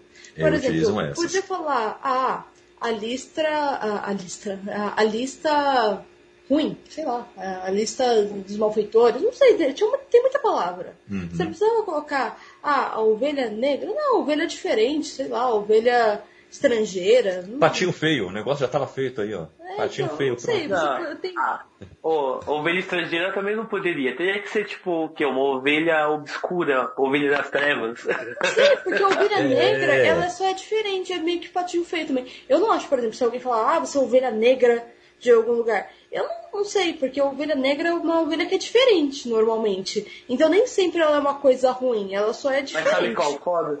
Eu acho que o foda do, da- da- do termo ovelha negra é que virou um ditado popular, quase. É, sabe? Como ovelha negra da família, você é a parte ruim, você é a que só faz merda, sabe? Tipo, é isso que, que dá a conotação. Mas É, ela foi um pouco modificada nos últimos tempos, porque eu vejo muita gente falando, ah, eu sou ovelha negra. Por quê? Porque eu, na minha família eu sou o único que não votou em tal coisa, ou eu não penso em tal coisa, eu não assisto tal coisa. Sim, por Então, mas logo, essa pessoa foi diferenciada, mas não positivamente. Ela não é que, tipo, ela tá sendo diferenciada e as pessoas estão achando isso legal. Essas pessoas, essa pessoa foi diferenciada e ela foi criticada ou ah, justamente jogada ali pra. É, mas todo mundo que é diferenciado vai ser criticado, né? Não tem como você pensar diferente e em todo momento as pessoas falarem, ah, não, tudo bem, tudo bem. Não sempre vai ter alguém que vai reclamar do seu pensamento diferente. X-Men tá aí pra provar. É ai, É, calma aí, mas aí. Mas calma aí, aí depende de onde vem a- o diferente. Se o diferente vem da elite branca, o diferente é legal e é padrão a ser seguido. Se o diferente vem de uma pessoa preta é, de periferia, esse diferente aí, ó, não é tão bem aceito, entendeu? Então, assim, tem que se ver isso. Não é, não é todo diferente que é criticado mesmo, não. Infelizmente, é bem isso. Vamos Bem, chamar de ovelha especial. é ovelha especial, excelente. Esse é, Caputino vai se chamar a ovelha especial. Não, mas beleza. Gostei muito. Gente, esse, eu tô orgulhoso desse episódio. Tá excelente, excelente mesmo. Espero que os ouvintes pensam mesmo, compartilhem, compartilhem. Tentamos deixar o mais didático, o mais instrutivo possível. Então compartilhem esse episódio é, para transformar mentes e corações, porque estamos em um período, ainda estamos, em um período muito sensível em que precisamos mudar as coisas. Né? E mudar as coisas do jeito certo é educando as pessoas. É, é assim que a gente faz uma mudança que será mais perene. Uh, amigos, onde as pessoas podem te achar nas redes sociais, na Podosfera, na YouTube Esfera, no Instagram Esfera, onde as pessoas podem te achar aí para saber mais dos seus conteúdos. E se quiser também deixar alguma consideração final também está aberto para isso. Começando com o nosso companheiro de, de muito tempo, Nelson, o que fundou esse Caputino, inclusive. Uh, esse espaço é teu, companheiro, manda aí. Uh, vamos lá, vocês podem me achar no Instagram, Nelson Underline Nascimento 06. Uh, ah, vocês podem acompanhar algumas coisas que eu escrevo no, e, no site da tabernadomanco.wordpress.com e a gente tem um podcast que é Taberna do Manco também, que a gente discute temas mais. Geralmente temas um pouco mais sensíveis, como geopolítica e relações internacionais, mas aí cabe um pouco de anime às vezes, de vez em quando, quem sabe. Por que não, né? é boa, boa. E Tiago, onde a galera pode te achar aí? Ah, o meu já é simples, vocês podem procurar Afroded Underline no Instagram, mas só jogando na busca Afroded já vai aparecer, provavelmente. E então agora é onde eu posto a maior parte das coisas que eu faço, então eu realmente indico mais o Instagram. Porém, a partir do Instagram vocês encontram o YouTube do, do Afronet, que os mesmos vídeos que eu jogo no, no Instagram eu acabo jogando no YouTube também, agora eu voltei a produzir mais vídeos. E, e, é isso, eu acho que YouTube e Instagram e YouTube, por enquanto, é só vídeos que eu tô focado. Show de bola, show de bola. Raquel, onde a galera te acha nas redes sociais? Ah, Instagram, Raquel Machado, com zero no final. Tem no Scooby, Goodreads e por aí. E, por tem aí. os livros, os nossos livros que estão aí também linkados. Né? Então, e aí até a gente falando dessa temática, tô com os protagonistas negros e os meus pontos que as pessoas não têm cor, não tem cor descrita, elas podem ser de qualquer cor. Excelente. Galera, é, estou aí no arroba CKZKaique no Twitter e no Instagram. Scooby Goodreads aí para trocar uma ideia sobre nossas leituras, é, que são muito diversificadas, vocês vão ver. a gente tá falando, né? Um pautar, né? Então tá aí. Uh, além disso, eu gostaria de deixar dois recados muito interessantes. O primeiro Podcasters Unidos, e aqui vai uma vinheta. A iniciativa Podcasters Unidos foi criada com a ideia de divulgar podcasts menos conhecidos, aqueles que, apesar de undergrounds, têm muita qualidade tanto em entretenimento quanto em opinião. Por aqui você tem a chance de conhecer novas vozes que movimentam essa rede. Então entre lá no nosso Instagram, o arroba Podcasters Unidos, é só escolher e dar o play. É, além disso também uh, tem o Wakanda Streamers, que inclusive eu já falei até pro, pro Thiago e pro Nelson também sobre essa iniciativa. Descobri recentemente e, e, assim, é muito legal, muito legal. Já tem gente famosa apoiando, inclusive. Uh, o Wakanda Streamers é uma iniciativa onde todos os criadores de conteúdo negro vão lá fazer esse time. E começou como uma equipe é, de streamers negros que, que faziam lives no, na Twitch jogando seus joguinhos, normal, assim, sabe? Assim, não tinham muita visibilidade, se juntaram para que todos pudessem ter essa visibilidade, se apoiassem e estão diversificando cada vez mais suas áreas onde estão estendendo suas influências, uh, como podcaster, como uh, músicas, com design, ilustração, e por aí vai. Então procurem aí no, no Twitter, principalmente. Uh, tem um canal no Discord que também tá todas as informações lá também, a galera é muito ativa. E, e sabe aquilo que a gente reclamou no, durante o cast de tem que pautar o, o que o negro tem que falar ou pensar, né? Não é isso. É, lá é ao contrário. É prezado exatamente isso, essa liberdade em que você pode pensar do jeito que for, desde que você expressa a ideia para a gente, a gente possa debater e evoluir juntos. É desse jeito. Então, estou gostando muito de, de, de, conhecer cada vez mais esse projeto e indico para vocês, seja você negro, negra ou não, inclusive. Ficamos, então, por aqui. Fique com Deus e Wakanda Forever, né? Que ele não é neutro, vigia os ricos, mas ama os que vêm do gueto. Eu visto preto, por dentro e por fora. Guerreiro, poeta entre o tempo e a memória. Ora, nessa história vejo dólar e vários quilates. Falo pro mano que não morra e também não mate. O tic-tac não espera, veja o ponteiro. Essa estrada é venenosa e cheia de morteiro. Pesadelo, hum, é um elogio pra quem vive na guerra. A paz nunca existiu. No clima quente, a minha gente soa frio. Vi um pretinho, seu caderno era um fuzil. fuzil. Nego